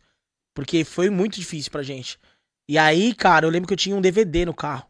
E como a gente não tinha o que comer, eu falei, cara, eu vou ter que vender esse negócio. Parecia um noiado, cara. Não tinha dinheiro pra cortar o cabelo. Eu tenho cabelo, viu, gente? Só pra avisar. Sou careca. Black Power gigante, cara. Tem uma fotinha 3x4 minha. Cara, que eu tô zoado. Parecia um louco, um craquento mesmo. Zoado. Emagreci pra caramba, porque não tinha o que comer. Né? Tipo assim, emagreci muito rápido. E aí eu tinha que vender um DVD pra fazer um dinheiro. Eu falei, meu, eu tenho que arrumar uma grana. Aí botei o DVD embaixo do braço E saiu. e saí, cara. Saí atrás pra pegar, para tentar, para tentar vender o negócio. Aí parei na frente da Edic, onde eu trabalhava. Chinelão, parado assim, ó. Desse jeito, Copate. Esperando alguém. Falar, meu Deus, alguém tem que vir aqui porque eu não tenho dinheiro, cara. Tem dinheiro, a Mayra vai descer, a Mayra tá sempre tá com fome. Preciso comprar alguma coisa pra ela comer e já não tem mais gasolina pra ir na Priscila. A Pri tá trazendo uns bolos e tal, mas comer bolo, vai viver de bolo, viver de resto. Não tinha como, não tinha como cozinhar. Porque eu só tinha, o- só tinha o, o, o chuveiro, velho. Não tinha nada, não tinha torneira, não tinha nada. Só tinha um chuveirinho lá, a gente tomava um banho e já era. Era isso, mano. Eu falei, cara, o que, que eu vou fazer da minha vida? Até que eu peguei e fiquei ali na frente esperando. Aí desceu um amigo meu e falou assim pra mim: Ô Dan, o que você tá fazendo aí sentado? Tá de boa? Eu falei, cara, eu tô de boa. Eu falei, mano, você não quer ir no centro ali comigo? Eu falei, ah, o que você tá fazendo no centro, mano? Tô meio de boa aqui. Não, mano, eu quero comprar um DVD pro meu carro. Pega essa vibe, velho. Até hoje eu me emociono de pensar, de lembrar disso, cara, porque eu vejo quanto, quanto Deus cuidou realmente da minha vida naquele momento. E, tipo, e eu ainda não o conheci verdadeiramente. Mas ele já tinha um propósito. Então ele já tinha um. Ele me tirou de lá por alguma coisa e ele me sustentou aqui, me sustenta aqui até hoje porque ele tem alguma coisa na minha vida. O que que passava na sua cabeça, né? Cara, eu tava desesperado. Passava tudo. Depois eu vou ligar pra minha mãe. Só que ao mesmo tempo que eu ligar pra minha mãe, gerava aquele negócio da independência. Falar, cara, eu saí de casa pra me virar, não posso ligar pra minha mãe. Então eu não liguei pra nenhum dos meus amigos. Ninguém sabia da situação que eu tava. Era eu e ela. Literalmente. E aí, cara, o cara falou, sério, mano? Eu falei, ah, mano, tá pensando em pagar até uns 600 conto. Eu falei, mano, meu vale muito mais que isso. Ele vai pirar se eu falar pra ele. Aí eu falei, mano, se eu te falar que eu tenho DVD aqui na mão, você vai acreditar? Eu falei, acredito. Sério? Na hora que eu mostrei, eu falei, mano, é isso aí que eu quero, isso é top, só que isso é muito caro. E eu só tenho 600 conto no dinheiro. Eu falei, onde é que tá esse dinheiro? vendi, cara. Aí vendi o DVD. O que, que eu fiz com o dinheiro? Tinha um Habibs ali na, na Higienópolis. Subi, peguei uma pizza e mandei pra Maiara de presente. Cara, isso é melhor que flor quando a pessoa tá com fome, viu, querido? Mandei uma pizza, velho. Essa mulher comeu uma pizza sozinha inteira. Até, mano, acabou. Acabou, cara. A gente comeu e tal. E a gente conseguiu se sustentar um pouquinho até. Um É, tempinho. Você deu acerto. Não, não, não. Durou um tempinho só aquele dinheiro. O acerto ainda não tinha vindo. Foi aí que o Fumaça me ligou. Felício. Ligou pra mim e falou: E negão, como é que tá as coisas? Aí eu já tava numa situação que eu falava, mano, já não tava aguentando mais o choro. Aí eu comecei a chorar, falei, Fê, tá mal, o bagulho tá louco, a empresa não me pagou e tal. Aí ele falou: Tá bom, 5 horas da manhã eu tô aí. Eu falei, não, para, vai fazer o que aqui? 5 horas da manhã eu tô aí. Você tem gasolina no carro? Eu falei, tenho. Então me pega na rodoviária. Ele desligou o telefone, brother. E veio. E veio, mano. Diferente. Barbaridade. E veio, velho. 5 horas da manhã, esse Felipe tava encostado aqui em Londrina e falou assim: O que, que você tá precisando? O que, que você precisa? Eu falei, cara, eu não tenho nada. Aí ele falou, então a gente vai sair daqui e vai comprar tudo pra você. Aí eu falei pra ele assim, falei, você tá maluco, velho? Como é que você vai comprar tudo pra mim, velho? Você tá louco? Ele falou, não. Aí ele falou, irmão, meu não passa necessidade. Então eu vim de lá pra te ajudar. Aí eu falei, cara, você tá maluco, você é doido. E aí a gente foi, cara, e chamamos a Maiara. E aí a gente comprou, ele comprou tudo da minha casa. Geladeira, móvel, tudo, cama, tudo. Montou minha casa, velho. E aí no final ele falou assim, vamos fazer uma compra. Eu falei, não, mano, você tá maluco? Já fez. Não, não, vamos fazer uma compra, cara. Fizemos uma compra assim, mas violenta, velho. Violenta. Ele falou, não, pode comprar sem dó, quer comer doce, compra. Meu, comprou de tudo pra mim. Eu falei, Fê, eu não tenho como te pagar. Aí ele falou assim, cara, eu não vim aqui por dinheiro, eu vim aqui por amor, cara. Eu vim aqui. Se um dia você puder me pagar, beleza. Mas se não puder também, mano, fica na paz. E aí foi muito louco, que aí ele fez tudo isso daí, aí passou um tempinho eu recebi. E eu sou muito grato a ele por isso, sabe? Porque, tipo, é um cara que poderia falar assim, ah, mas o cara nem tá na igreja, nem nada. Mas o cara já entende um princípio. E ele tem Deus, ele não é um cara doidão, assim, tipo, ah, ele só não vai, tipo, Uhum. ele não é um cara de ir na igreja. Mas ele entende quem é Deus, sabe quem é Jesus e tal. Só que não é muito a vibe dele. Eu falei, um dia Jesus vai te pegar de vez por inteiro, né, cara? Só pelo, pelo jeito que você é. Eu falei, você é mais crente que muito crente, falei pra ele. É, é. E aí esse cara me ajudou demais, cara. Me ajudou demais. Ele ficou uma semana aqui comigo, curtindo e tal. Aí depois eu recebi, consegui pagar ele e tal. E a gente continuou aqui em Londrina. Ele, sou padrinho de casamento dele. Cara é uma benção na minha vida, cara. Ele é, ele é top. E foi uma história muito difícil pra gente, nesse momento de passar fome, né? Mas eu vejo como foi um aprendizado mesmo. E aí eu conheci o Bola nessa fita. Um dia a Mayara chegou do trabalho e falou: a gente precisa de uma igreja, cara. A gente tá muito louco.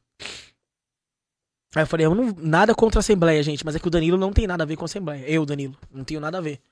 E aí ela mais falou, ah, vamos na igreja. Eu falei, cara, eu até vou, mas não, não vai rolar eu ir na Bleia, porque, mano, é meu jeito de, de- se vestir, jeitão de falar.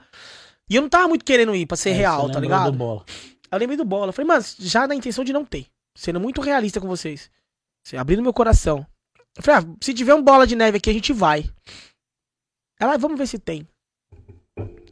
Bola de neve. Tem. Yahoo.com.br, não era nem E- Google. Tem, e tem culto hoje. Lá. Fala. E aonde, cara? No hotel. Na, não, na antiga igreja. Tinha acabado de mudar pro, pro- do hotel pra lá. No barracão antigo. Cheguei naquela igreja, cara. Quando eu cheguei ali. Me lembro como se fosse hoje, literalmente. O pastor Luciano, cara, me abraçou e falou assim: Tudo bem, cara? Falei, tudo, seja bem-vindo ao Bola de Neve e tal. Senta aqui do meu lado. Cara, ele era diácono na época, eu acho. Sentei lado do pastor Luciano, ele abriu a Bíblia, me mostrou a Bíblia. Falei, cara, nem sei ler esse negócio direito, velho. Que que é isso aí? Na hora, vai pedir pra abrir Mateus, vamos abrir aqui. Era o pastor Diogo ministrando. Tema da palavra do pastor Diogo. Você tem fome de quê? Ah, cara, na hora que ele falou o tema, eu já comecei a chorar. E ninguém entendia nada. Tipo, mano, ele só falou o tema e os caras já começaram a chorar. E o pastor começou a pregar sobre fome espiritual, tal, sobre fome física. E ele falou assim: Deus tem uma promessa pra aquele que é justo, não vai faltar pão e nem água. Aí eu falei: então, se você é justo e me aceitar, não vai faltar pão nem água, vive os meus princípios. A partir daquele momento eu aceitei Jesus e nunca Caramba, mais saí da igreja, cara. Que eu falei, mano, se esse cara não existe, pelo amor de Deus, cara. Passar por tudo que eu passei, chegar aqui e ouvir uma palavra onde ninguém me conhece, ninguém nunca me viu, e falar, ah, se você tem fome de quê? E se você vier até mim, não vai te faltar pão e água? Cara, depois desse dia nunca mais faltou nada na minha casa. Nada, nada, nada, cara. Deus me honrou assim, a todo tempo, sem eu. Tipo, sabe assim? Foi muito louco, cara. E aí eu entrei no bola. Você tá contando aí, cara, tá passando um filmão na minha cabeça. Então já já vou chorar também. Porque e, e é uma história muito recente, né? Você já tá quanto tempo no bola? Oito anos? Não, eu já tô no bola faz, vai fazer 12 já, cara. Então, eu tô no bola há no máximo três. Três? já? Acho que não tem nem isso Um, ainda, porque eu, dois, eu vou fazer três anos agora de Londrina, em dezembro. Então tem um, Eu vim dois pra cá anos. pra largar dela. E eu tinha uma dupla sertaneja, eu e meu irmão.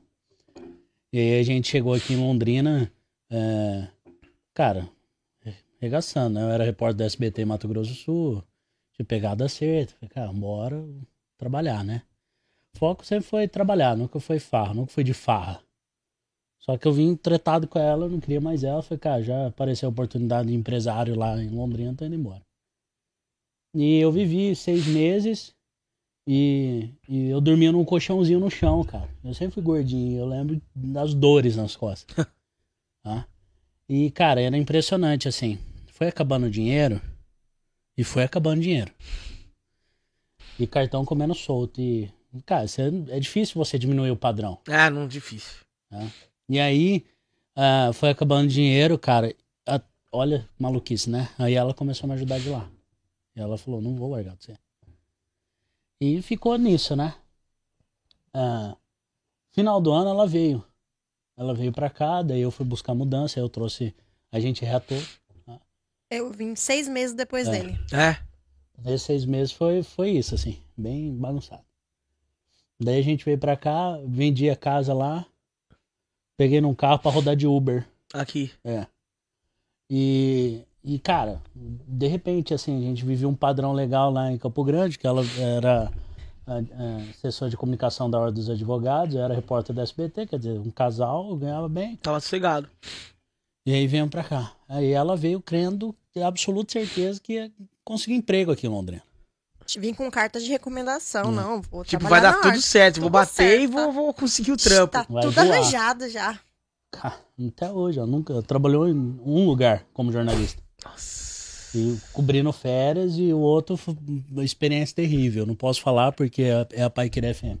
Aí, um lugar bosta. Desculpa. Aquele velho lá é louco. Mas enfim. aí, aí, cara, a gente viveu. É, ela entrou em depressão. A gente começou a viver só com o salário ganhado do Uber. Então, cara, foi um regaço, assim. Uhum. Foi o regaço. Eu falo que 2019 foi o pior ano da minha vida. E foi 2019 foi o melhor ano pra muito brasileiro. Nossa, é verdade. 2019 foi assim, todo mundo, nossa, velho, tô Voei. feliz, tô feliz. E eu, velho, eu não tô, cara. Não tô, não tô, não tô. Daí você vai pra onde? Eu já era crente, era convertido, convencido, É. Batizado. batizado. Aí eu fui pra Bíblia. Então ela acordava todo dia meio-dia, não tinha o que fazer. Eu acordava cinco e meia, seis horas pra Bíblia. Daí eu comecei na Bíblia e fui indo na Bíblia. Aí eu comecei a estudar empreendedorismo. E, cara, eu tô indo rodar de Uber, mas eu vou estudar alguma coisa. Sim. Comecei a estudar empreendedorismo, empreendedorismo, empreendedorismo. Isso foi um espirro, gente. E, Saúde. e, cara, as coisas começaram a andar. Fui no bola uma vez, não gostei. Beleza, eu E falei, a cara. gente já tinha ido visitar uma vez em Campo Grande Campo também. Grande, é. Não gostamos Aham. também. E Não- aí, só cara, nada a ver, assim. A gente não gostou porque não, não era crente, isso é real. E aí, voltamos pro bola depois, porque eu continuei assistindo. Eu, eu falo, eu voltei pra Cristo em casa, Top. entendeu? E aí eu fui no. Pro, eu falei, cara, eu preciso ir numa igreja, porque eu tô sentindo falta de conviver com gente. Da igreja. Com gente que, cara, segue as mesmas Aham. coisas que eu e eu preciso aprender mais. Aí eu fui um ano e meio no bola, então ninguém me conhecia no bola. Só Antes de eu aparecer, aparecia uma galera pro ministério, as coisas, ninguém me conhecia, cara. E eu ia todo domingo. Enfim, a gente mudou de casa, a empresa começou a andar, as coisas começaram a mudar, e nananã, nananã. Isso tem dois anos e meio. Fui um dia nessa casa, onde a gente morou, morou eu, ela, dois produtores da dupla. Moravam em quatro pessoas lá. Hum. E, e esse colchão que eu dormi era de um deles. Eles entregaram a casa e foram pra Bonito, no início da, da pandemia. Como eu morei com eles, eu falei, não, deixa que eu, eu, fa- eu finalizo, vai embora e tal, eu vou lá, vai pintar, eu acompanho tudo s- entregar a casa, né? Me ajudar a pintar, então tomei conta. Cara, terminou de pintar tudo. Olha, cara, isso aí é, é muito pesado. Tem stories meus. Eu, eu tive que gravar um trem assim. E aí eu tô. Cara, a hora que eu abri a porta do quarto onde eu dormia, tava o colchão no mesmo canto, assim, no mesmo lugar. Só o colchão. Só tinha o colchão lá. Cara, eu comecei a chorar. Mas assim, copiosamente. Porque, cara, é impressionante de onde Deus me tirou em tão pouco tempo, aonde Ele me colocou. Amém. Hoje, cara, hoje a empresa tá legal. Hoje eu tava falando pra G hoje na hora do almoço, falei, cara, a gente não pode nunca esquecer de onde a gente saiu. Isso é extremamente importante, Cara, cara. a gente saiu agora. Não é assim, não é um negócio. A gente não pode esquecer. Porque a gente saiu agora, cara. A empresa tá, con- contratou três, vai, quer contratar mais um. A empresa tá loucona, né? Mas. Enfim, onde tem Deus tem tudo, né, cara? Mas. Doeu, cara. Ah, imagino, cara. Você tá maluco. E aí você tá contando o prato aí, eu lembro do colchão. É, cara. eu vou até comprar um colchão só pra deixar em algum lugar, cara. Pode crer. Pra, É pra não importante. esquecer, Não esquecer cara. mesmo. É importante, cara. Então, assim, a- o, o colchão no quarto vazio, cara, me trouxe à tona on- o lugar da onde Deus me tirou, Jesus me tirou. É. Pra mim é o lance do prato. Vixe, eu olho o prato, eu. De comida, essas paradas. Eu... O pastor Fabinho fala que tem distúrbio alimentar. Fabinho, você tem distúrbio alimentar, você come demais. Quando você não vê o fim, eu falei, mano, é porque eu já vivi do fim. É. Eu sei como é que é. Então, tipo assim, cara, mas é, é a gente muito teve- louco isso. A cara. gente não chegou É a passar louco. fome, Ah, mas passou dificuldade pra caramba. cara, mas a gente passou dois meses, assim, marcantes, de falar assim, cara, eu conto essa história pra todo mundo, a gente brincar, o que a gente vai comer hoje? Caldo de feijão, pizza ou caldo de- é, ou picanha, que era o sabor de miojo. A gente ficava revezando, ia no mercado, tipo, comprava 30 reais de miojo, era Aham. 30 miojo. 30 mil hoje. Dá pra 15 dias, velho. É. Eu tô 15 dias almoçando com 30 reais. É, Era isso? Então, tipo, cara, foi, foi embaçado, cara. eu imagino. Você tá Nossa. maluco. Eu imagino porque eu passei, Uhum. cara. Eu sei como é que é. E esse lance que você falou de, de, de não esquecer de onde você vem é muito extremamente importante, velho. E a galera às vezes esquece, Esquece. né? A galera esquece. Ah, mas ou senão a pessoa só olha pra onde você tá. As pessoas têm uma, uma, uma mente limitante a pensar, tipo, olha onde o cara tá. Olha onde ele tá, olha onde ele tá. Mas ninguém viu o que eu fui, o quem eu era, né, cara? Isso é embaçado. Então, quando eu- às vezes eu conto essa história pra galera, o pessoal fala, nossa, mas você passou por isso? Eu falei, gente, eu não sou mais nem menos que você, eu sou exatamente a mesma coisa, sirvo o mesmo Deus. A questão é que como é que você vai passar pelas provas?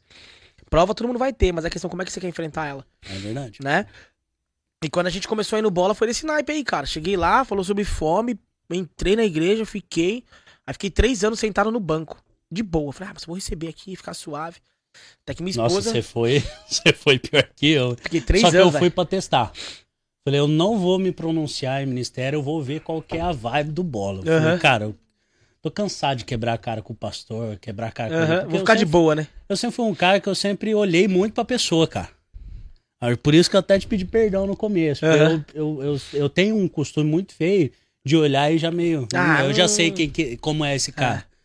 Né? Então, assim, eu- Deus tem me ministrado demais nesse ponto. Top. De conhecer primeiro pra depois apontar. Apontar. Mas é porque eu já sofri demais com gente. Então, gente dentro da igreja, fora da igreja, gente de tudo quanto é Já lado. foi machucado, né, cara? É, então a gente, eu criei essa casca, né? E já fui muito pior, viu? Barbaridade, cara. Já foi diferente, hein? Mas enfim, Danilo, é, é impactante essa história, hein? Tem muita história pela frente ainda. Você é louco, cara. Você tá de brincadeira. É quando eu cheguei no bola a primeira vez, cara, foi desse naipe. Eu cheguei e tal, fiquei três anos sentado no banco.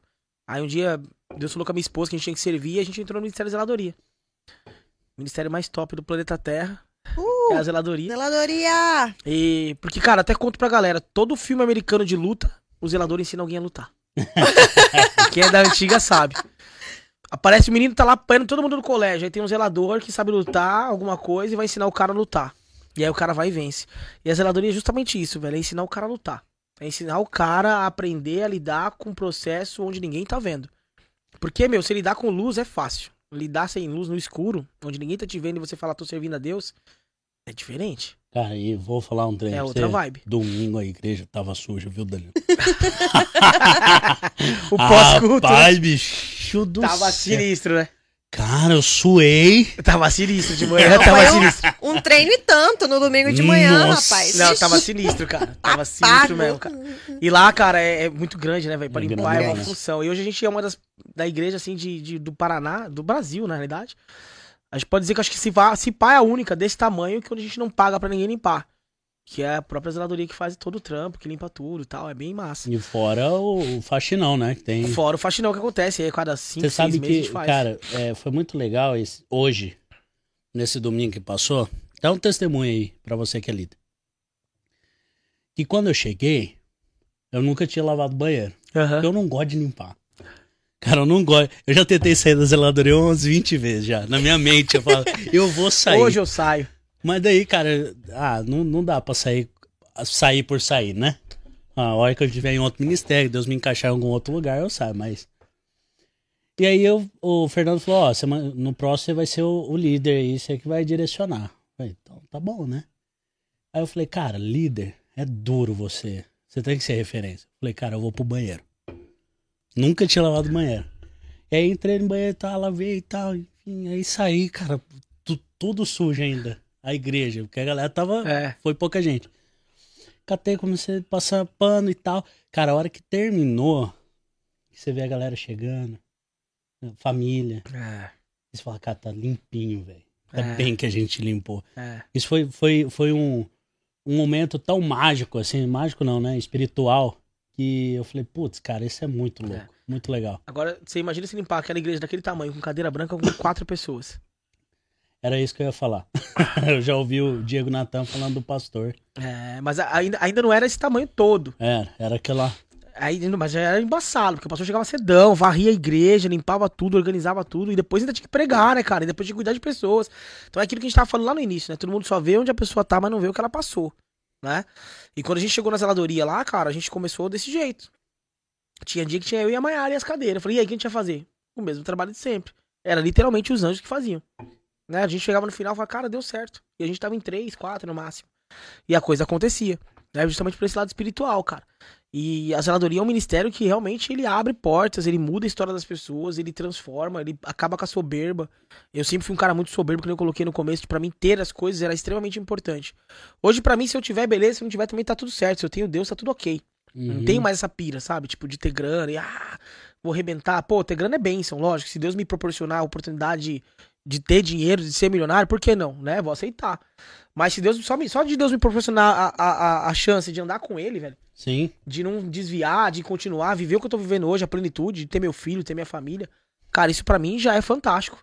Inclusive, Fantástico. sua esposa e seu filho estão aí, né? Então aí. Então, você deve estar quebrando alguma coisa por aí, né, Cleiton? Dormiu? É, então tá Não, mais tá, no, tá no horário, né? É, Danilo, eu queria te pedir licença um pouquinho só pra gente falar pros, pros- dos nossos apoiadores. À Tá vontade. bom? G, começa aí.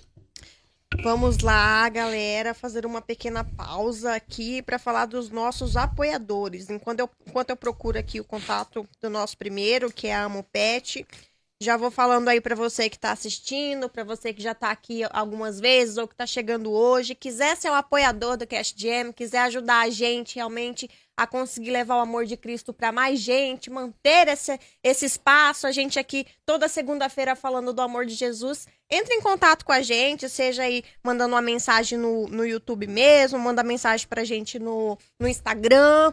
A gente tá aceitando, sim, entendeu? Quiser ajudar a gente realmente a parte financeira, vamos ajudar a, a gente com- a cumprir o nosso ID, né? Fazer com que mais pessoas conheçam esse Jesus que é tão maravilhoso. Então, primeiro apoiador aqui é a Mopet, consultório veterinário é, e pet shop, fica ali em Londrina. É, a doutora Mariana Mauruto, o Otávio, é que estão lá sempre dispostos a atender você da melhor forma. Você tem um cachorrinho, um gato, uma cacatua, um, um hamster, o que seja. É, entre em contato com eles, eles têm ração, tem consultório veterinário lá para atender o- o- os pets, tem brinquedos, tudo que vocês imaginar em relação a pet shop e consultório veterinário, eles têm. E a doutora Mariana tá lá de pronto para atender o seu bichinho. Então, eles fazem entrega também em Londrina e região. Precisou de alguma coisa, é só mandar mensagem no PetZap. 3357-8736. 3357-8736. Mandou a mensagem pra eles, ligam ou vai até lá também. A Amupet fica na rua Arcindo Sardo, número 956, no Jardim Coliseu, em Londrina. E o nosso outro, outra apoiadora do canal é minha mãezinha. Mãe apoia tudo a gente, né? A gente É vai verdade, fazer cara. a sua, com certeza te apoiou muito. E minha mãe faz esses bonequinhos, Danilo, ó. Esse é o Jesusinho. Top. Ó, top. Mostra, mostra o Danilo aí junto do Jesus. tá? Esse é um boneco de amigurumi, é um crochê, né? E ele é cheinho, ele é fofinho, ele é macio, ótimo presente pra criança, adulto, adolescente. Inclusive, eu tenho que entregar do Abraão e do Bruno. Eles encomendaram, já tá aí. Viu, Abraão, Bruno? Vamos entregar pra vocês. Amigurumi da Copate, ela faz tudo que você precisar. Faz chaveirinho, faz bichinho, faz Super-herói. super-herói, além desse, né? Esse é o maiorzão de todos. E aí você encomenda, tá? Pra Natal, Réveillon não tem mais. Então, se eu fosse você, encomendava um Jesusinho pra dar pro seu filho lá pra Carnaval já, já encomenda. 679 91360440 Migurumi da Copati. Danilo, a galera tá tá que tá aqui, hein? É, tem um amigo meu aqui de São Paulo, cara. Me permite falar deles aí. Vai lá. O Tei, a Neide, Dona Selma, seu Edivaldo, que chamam eles de pai e mãe, que eles são gente boa demais. Até já agradecer, seu Edivaldo, por tanto emprestar o carro pra gente. A gente perdeu a chave na praia, tem história disso aí. e, o cha- e o carro tinha aquela multilock, tá ligado? Tivemos que ligar pro Tei pra depositar um dinheiro pra gente quebrar a multilock, pra poder abrir, pra poder. Que função. Seu Edivaldo, seu Edivaldo, obrigado pelos empréstimos do carro, viu? Muito obrigado, um beijo pra vocês, amo a vida de vocês demais, cara. Estão acompanhando lá, falando, ah, história linda. Eu falei, é, tamo aí. Quem te viu, quem te vê. Ó, galera que tá no chat aí, vamos ler, vamos ler umas mensagens aqui antes Cuidado, da gente hein? voltar. Ah, rapaz, aqui não tem essa, não. Cuidado. O foi meu coach na época de telemarketing de Londrina. Lucas Rafael. Ah, difícil lembrar, hein, pai? aí você me pega, hein? Não tem foto do cara, alguma coisa assim. Tem, tem, quer ver? Ó, se tiver foto, depois a gente consegue lembrar do cara, né, velho? O dor é que tá bem Vamos ver pequenininho. aqui, cadê? Difícil, Ô, né? Lucas Rafael. Ah, já sei quem que é, Aí, papai. viu? O cara é, é crente. É crente, É crente. Quando eu entrei lá, não era. Tava meio desviado, mas Deus já pegou de volta. O cara tá na pegada, foi no bolo um dia desses aí.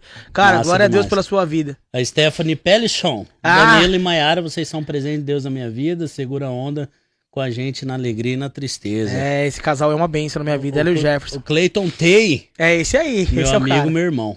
Ele falou. É. Stephanie Persson, nhonho da mamãe. galera dando muita risada. Vinha junto com a galera no ônibus, o Clayton Kay. É, Clayton verdade. É o 2552 Vila Mara. A gente fazia, a gente fazia, sabe o que a gente fazia no ônibus, cara? Ah. A gente fazia aniversário, amigo secreto. Tudo rolava, cara. Também duas horas, Um dos né? meus amigos conheceu e casou com a mina no busão. Ah, Real, certo. papai. Real, casaram no busão. Falei, mano, você tá louco, velho? O cara casou com a mina, teve um filho, uma bênção. Pedrão, cara, então aí, né, pegada. Nossa. Muito louco, né, cara? O Vi- Vila Mara 2552 tem histórias maravilhosas lá, cara. Cara, o que, que é isso aqui? Yakisoba com água do ar-condicionado. Nossa, velho! Quem mandou essa? Essa- Stephanie Pellisson. Essa é resenha, papai. Caramba. Mano, Eu vou até travar aqui, depois nós ler mais. Vai lá, conta cara, essa daí foi sinistra, velho. Eu trabalhava na Gui, Paulista, velho. Participa, velho. Liga o microfone. Olha isso aqui, bicho. Ô, ô, ô. Mandíbula. Mandíbula. A gente, cara, a gente- eu trabalhava na Vida Paulista com, com, com o Felício e tal, a gente já era estrutura de treinamento. E, cara, a gente. Meu, Não, não dá, cara. era muito louco. Não é isso, é, isso. É isso. Não- E aí o que acontece? Tinha um cara que fazia esse yakisoba na avenida. E esse yakisoba ficava embaixo dos bagulhos do ar-condicionado. Tá ligado? Então o cara tava aqui naquele tachão gigante, aqui, ó. tss, E eu vi aquele barulhinho. tss, Você achava que era o quê? Tipo, ah, o cara tá mexendo no bagulho. tss.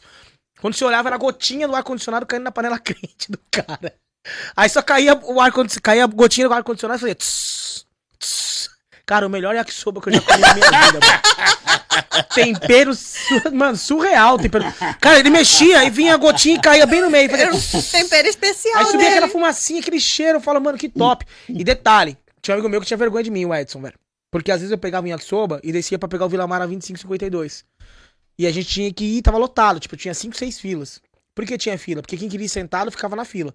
Aí você contava 44. Vamos sentado. Então a gente contava a quantidade de pessoas que entravam dentro do ônibus pra gente poder ficar atrás da fila. Então aqui a gente senta. E aí um dia eu entrei, cara, tava com uma fome, mano. Peguei um, yakisoba e comecei a comer na fila. Aí o Edson ficou morrendo de vergonha de mim, cara. Todo mundo, todo mundo me olhando, parecia tipo The Walking Dead. Tipo, imagina, todo mundo cansado do trampo. Eu, ele falou: Você não vai abrir esse yakisoba aqui? Eu falei: Mano, eu vou, tô com fome, velho.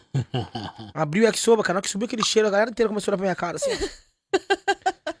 cara, e foi a primeira vez que eu arrumei briga no busão também. Porque eu era o 44, então eu ia sentar. Aí é tipo round 6, né? Tipo, vai entrar 44. Você vai ter que entrar nesse jogo. Nisso, mano, na hora que eu fui entrar, uma menina furou minha fila, velho. Eu ia ficar duas horas em pé, mano. O que, que eu fiz? Eu não tinha Deus nessa época, viu, gente? Puxei a bolsa dela pra trás, velho. Na hora que eu puxei a bolsa dela pra trás, eu. Eu, eu falei algumas palavras de baixo calão pra ela. palavras torpes da época. E aí puxei ela pra trás, soltei algumas palavras torpes. A gente vira crente, é tão bonito falar, né, cara? Palavras torpes, cara, é sensacional. E aí ela pegou, velho. Ah, que você vai ver o que vai acontecer. Eu falei, ah, vai lá, não sei o que. Vai, entrei no busão, nego Edson do meu lado. Passa tipo uns três minutos, o busão não saía, não saía. Entrou um cara, velho, mas o cara é muito grande. Ô, quem é que xingou a minha mina aqui? Falei, mano, não acredito. Isso não é yakisoba aqui. Papai, eu já vim Que nem, baixando a, aqui, que ó. nem a Wendy. Não, eu já vim baixando aqui, ó. Bonitinho. Falei, Edson, você falou, negão, o cara é grande. Eu falei, Edson, ele vai me matar, velho. Eu vim baixando e o cara caçando a gente dentro do busão, cara. Pra me pegar, velho. Eu tava quase levantando e pedi perdão. Falei, perdão, perdão, fui eu, perdão. Só que eu soubesse que não ia ter perdão, velho. É Vila Mara. Zona Leste, pai. Perdão, ele ia bater que nem um louco. Depois ele ia falar assim, ó. Você fez isso errado, agora por isso que eu tô te batendo, tô te corrigindo. Cara, mas foi sinistro. Várias tretas, cara. E aí? Aí ele. Aí ele achou- não achou nada e também ninguém dedurou, porque X9 não se cria na leste, então todo mundo ficou quietinho. Ficou de boa e descia, aí o cara, o cara olhou pra trás e falou assim: Passou pequeno, negão? Falei, "É, com nós, não viu porque não quis, tava aqui. Meu Aí a gente dá aquela crescida, né, cara? Eu sempre fui muito folgado, velho. O Tei, coitado, pode perguntar, ele vai até falar sobre isso aí. O Tei já comprou muita briga minha, cara. É mesmo? Eu arrumava briga no futebol, ele que brigava. Ó, vamos lá. A galera tá. Isaac Ribeiro agradecendo, grande homem de Deus, voz impactante. É demais essa voz de Anderson Silva. O... Só risada, hein? O Paulo falou. Aí tem um aqui, ó. Fala pro Danilo contar a história. Quando ele achou que seria preso na sorveteria, ele tremia com muito medo. Nossa, quem mandou essa, velho? Edson Pedro Esse é o Edson que casou com a mina do busão. busão. Casou com a Aí, mina do busão, cara. Por isso que eu falo, podcast é massa, velho. A galera Mano. vem de longe. Qual que foi essa fita do busão, velho? Do, do- da sorveteria. Nego Bexiguinha, finado Bexiguinha, cara. Bexiguinha era o malandro da época, né, cara? Bexiguinha era o cara que você falava pra ele assim, meu, duvido você pegar esse pau e dar na cabeça do combate. Ele dava. Ele dá. Por bosta. Por nada. ele não tinha nada contra você, você só duvidava. Teve, aconteceu uma fita dessa. Uma vez Eu ele- tenho um amigo assim. Ô, o cara tava sentado. O A gente tava- Will. Tinha acabado de jogar bola, velho. A gente é tudo amigo, velho. Aí, tipo, tá o Cleito ali sentado. Eu falava, Chiguinha, duvido você pegar esse pau aqui e dar na cabeça do Cleito. Só que a gente falava de boa, ele levantava, mas deu uma marretada na cabeça do moleque, cresceu assim a testa do cara. Coitado. Mas beleza, o cara era muito louco. E aí o bexiguinha tinha arrumado treta com alguém e a gente tava voltando do campo. Aí a polícia passou e tinha um cara dentro do carro de polícia. Nessa que tinha um cara dentro do carro de polícia, o cara apontou e falou: É eles, é eles, é eles. Eu falei, mano, o que que tá acontecendo? E quem tava dentro do carro, gente, era o Dorme Sujo e Acorda Limpo. Era um amigo nosso que o apelido dele era Dorme Sujo Acorda Limpo. Vai vendo. Aí eu falei, mano, o que que o Dorme Sujo tá fazendo lá dentro falando que é nós, velho? O que tá acontecendo? Aí o bexiguinha é quieto. Pá. Aí o policial já desceu e falou assim: cadê o berro? Eu falei, que berro? O que, que é berro, velho? Cadê o revólver? Tá com quem Vamos. tá, tá com quem o revólver? Vai, encosta, encosta, encosta os três, cadê o revólver? Cara, eu tremia, velho, tremia. Eu falo, se tivesse alguma coisa pronta, meu amigo tinha ido aquela hora. E eu tremia, Virou velho. Sérgio Berranteira? Mano. Perigoso até nas calças ele cagar. É louco, velho. Então, se tivesse pronto, tinha ido, pai. E aí, o que aconteceu, velho? O maluco chegou, pá, pá, pá, botou na mão. Cadê o revólver? Não sei o que, papai. Eu fui botar a mão no policial, velho. Com medo, desesperado, botei a mão no ombro do Nossa, polícia. Você tomou ali uma. Aí o polícia, Você tá maluco? Tá botando a mão em mim? Eu falei, vou levar um tiro. Já comecei a pensar na morte. e eu começava a falar pro cara, não tenho nada a ver com isso, não tenho nada a ver com isso. Aí o Edson, tipo, fica quieto, Danilo, fica quieto, Danilo. Até que o bexiguinha falou, não, tá comigo. Eu falei, Eu, te- eu tenho uma pergunta. nossa, velho, foi Qu- sinistro. Quando você fica nervoso, sua voz fica mais fina? Cara, não, é porque minha voz é fina mesmo, cara. Eu tenho problema que, tipo, se eu falar muito rápido, ou às vezes dependendo se eu falar com muito, aí ela fica, ela vai afinando. Ela vai. É, mas por nervoso não. Ah, então tá. Por nervoso não. Esse bullying ale- aleatório. Ah, na igreja minha treta quando eu vou pregar é essa, gente. Bota grave nesse negócio aí. Vamos lá, dá uma melhorada. Me ajuda a te ajudar. Mas esse dia foi sinistro mesmo, cara. Fiquei com medo. Aí levaram o bexiguinha, cara. Aí o bexiguinha, cara, infelizmente não, não saiu desse mundão muito louco aí e veio a falecer. Essa parada de. Foi preso várias vezes e tal. Infelizmente não, não, não saiu dessa vida, tá ligado? Mas. o, cara, tem, a galera tá. Acho que tá pegando pesado aqui, viu? Eu tenho até medo de perguntar umas coisas que Não, não não. ser É bobinhas, mas. Pergunta pro Danilo se ele gosta de docinho de casamento. Zargon. Uhum. Nossa, velho! Mano, vocês não valem nada, cara. Nossa, velho, caí numa enrascada de Satanás há um tempo atrás, pai. Faz um tempo aí. Rascado de Satanás? Nossa, total, velho. Que Ah, cilada do inferno. sabe. Eu contei, né? Contou. Cilada do inferno. Fui no, no casamento do irmão, cara. do Crente, do bola, velho. Casamento do cara, crente. Nem bombom de licor. Você imagina, não vai dar nada. Não tem nem bombom de licor no bagulho, pá. Meu irmão tinha uma mesa de doce que ela era suntuosa, velho. Pensa num bagulho, tipo. E os caras não iam pra, pra, pra parada. Eu sou pobre, né, velho? Meu, não vi a hora de abrir esse negócio do doce. Abriu o negócio do doce ninguém ia no doce. Eu falei, mano, eu vou lá. Chegou no final, eu, Zargon, minha esposa, aí tava Ana Paula também, esposa do Zargon. E ninguém na mesa de doce. Tá falando, mano, é agora. Pá, sacolendo mufato reinou. Pum, pum, pum, pum. Vambora. E eu comecei a comer os doces co- louco. Comecei a comer que nem. Eu sou fã de doce, sou gordo. Comecei a comer, pá, parecia um louco. Comi um monte de doce. Cheguei em casa, fastiado, com a bolsa cheia de doce. Falei, nossa, que top, ainda tem um monte de doce, mano. Olha esses bem casados, animal.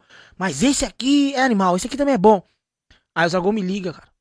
Duas horas da manhã, três horas, sei lá que hora que era aquilo. Mano, você tá bem? Eu falei, tô, bem.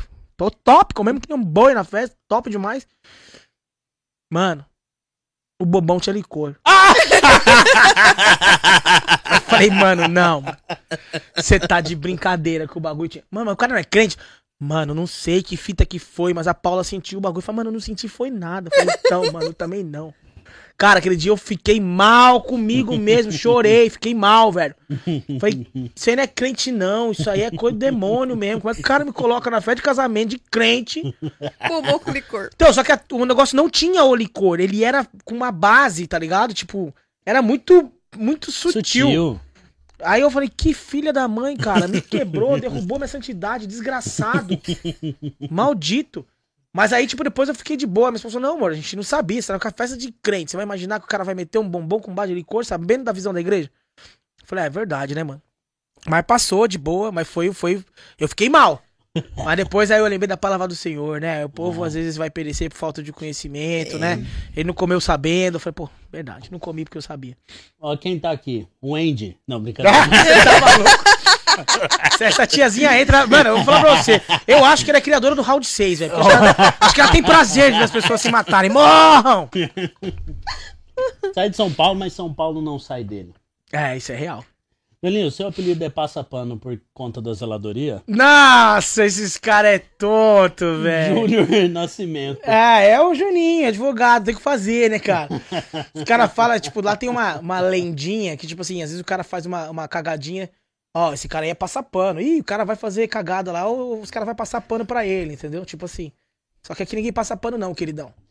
Fala pra ele falar da dieta da lua cheia que ele faz já tem 10 anos. Faz 10 anos que eu tento emagrecer, cara. 10 anos. O Guilherme fala que eu pareço o caminhão da Rotercano, velho. Só engorda. Eu tô assim também. Nada a ver. Já tá chato já, o povo fala Não, o povo já- que eu como muito. É, é, esse negócio de comida é complicado, velho. Que horas que vai chegar a pizza? Então, eu- a, a minha esposa falou que eu tô de dieta, não é pra pegar. Mas se quiser, eu racho.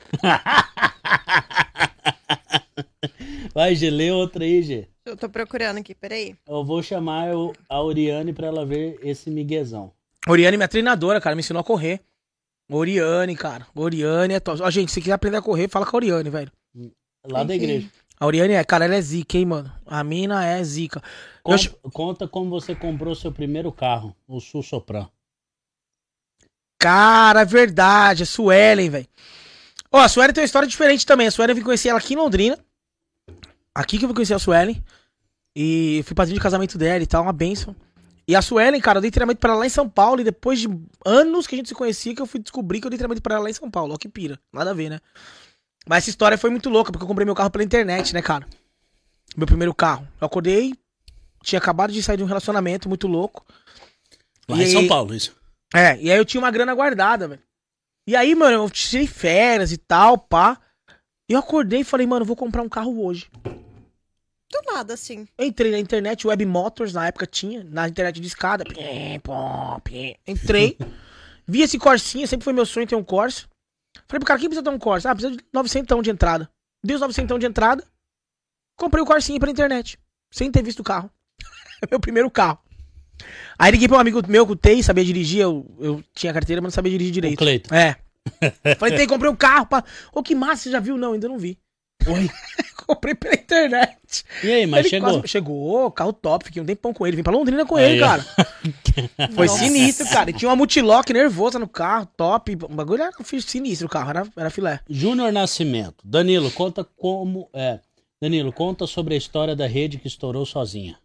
Ah, gente, esse cara vai falar disso aí que eu tô um pouco pesado e cair da rede. Ah, não, nada a ver. Pula, pula. nada A gente. Ó, esse papo era- de gordo aí não vai entrar mais É, nada. não vai tá colar mais. freado já aqui. Olha a fama, um tio de Rolândia, rei da resenha, o Lucas Henrique, Tio de Rolândia, é verdade. talarico. Aí não. Aí é, é, é maledicência. Ao invés de levar restaurante, levou levou no chaveiro. Putz, ah, tá lá atrás na história do É, casamento. tá na história do casamento. Não, galera em Flórida. O Lucas Henrique assistindo você. Lucas Henrique. Só falou assim: manda um salve aqui pra nós. Estamos direto de Flórida Da vendo Flórida o Danilão. vendo Danilão. Quem que é esse cara? Não tem O foto. Lucas. Ah. Só, só dá um salve. pô. Salve pra você, é Lucas. Isso aí, meu irmão. Tô- ô, ô, Lucas, é que tá sem foto aí a galera, não, não- o Danilo não sabe. Jogou na neve, né, pai? É muitos países, então é complicado saber quem que é. Tivemos que a honra de ver o Danilo crescer como homem, ser humano incrível, muito orgulho. Cleiton Tei. Aí. É, meu brother, esse aí é meu brother. Cara é gente boa demais, velho. Te- Ó, eu quero. o Cleiton eu- me ensinou a dirigir, cara. O Corsa. Não, o Apolo que o pai dele tinha. Do Seidivaldo. Fala pro Danilo falar da lasanha no encontro de casais. Tempo, de- tempo benção. É o Adão. Nossa, é verdade. Não é só lasanha, não, Adão. A gente comia feijoada meia-noite, velho. Você tem noção, pai? Eu fazia uma feijoada bruta, ou às vezes lasanha, cara. A gente comia meia-noite, mano. Comer feijoada meia-noite, cara. Isso não é gente, não, cara. A gente saía da igreja, fazia parada meia-noite, só casais. Tem uma que é edificante. Hum, Tava demorando. Começou. Pede pra ele contar a história do dia que ele tava com vontade de fazer o número 2 e estava no meio do trânsito de São Paulo. Não, velho, essa é pesada. não, mano. Mano, é essa, isso é, é algo que eu tenho muita curiosidade de saber, Ó, cara. ó, ó, Isso é algo que já me pegou várias vezes pensando. Lá em São Paulo mesmo, mano. Cara, Você essa tá é... ali no meio da marginal lotado, você fala, mano, e se apertar? Ah, apertou, pai. Gente. Desceu? Chegou a descer, que nem o Gabriel. Gabriel desceu, Desceu pra mim. pra mim. Desceu pra mim. Cara, o Gabriel contou que ele cagou na- no mar. Não, mas no mar tá suave, né, velho? Ah, Quero ver mas- você cagar no teu carro. Eu já fiz isso. Você entendeu? Cara, eu tava na radial, mano. Que situação difícil, mano. Voltando Olha do os papos trampo, edificantes. velho. Voltando do trampo, cara. E aí me apertou e eu olhei pro outro lado e nada, olhei pro outro e nada. Eu falei, cara, eu preciso cagar. E aí, tipo assim, como é que ia abandonar o carro? Tudo parado, o trânsito. Um calor, carro sem ar-condicionado, nada e travando. Chegou uma hora que sua mente já até bugava, mano. Arrepiava, velho. Parecia um gato. Arrepiando tudo, vai, vou morrer. Se eu não cagar, eu morro. Eu Acontece preciso isso, fazer. acontece isso quando eu como muita carne. Sério. Cara, é, é 40 minutos. Tô comendo carne 40 minutos depois. Já era. É batata, banheiro. Cara, eu fiquei mal, mano. Até que chegou um momento que eu olhei o posto Shell lá na frente, assim, ó. Eu falei, e agora? Será que vai dar tempo? E aqui desse lado, só acostamento são cinco faixas do lado de cá. Falei, mano, não vai dar tempo, velho. não vai dar tempo. Eu vim bem na moralzinha, falei, não vai dar tempo. Chegou o momento que eu entreguei. Ah, Peguei. não. Entreguei, pô. Não. Entreguei. E aí, quando foram lavar meu carro, eu falei, mano, o mendigo abriu meu carro e cagou Ah, Você acha que eu caguei no meu carro? Não, mano, eu fui lá no centro e aí o cara cagou no meu carro, velho. Essa vai ser um poucos que sabem, cara. cara, poucos. Todo, ficou registrado. Agora- Um dia você vai mostrar isso pro seu filho. Caguei no carro, velho. Ah, é. Ah, eu já caguei em vários lugares, velho. Tem problema com cocô, né, velho? E Essa é a realidade. História da praia e os corais. ah, mano. Só jogaram assim.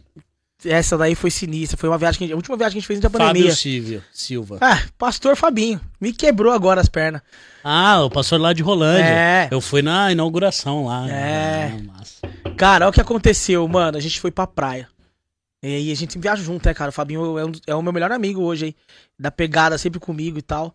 E a gente sempre vai pra praia junto, velho. Ô, pastor, a gente quer você aqui.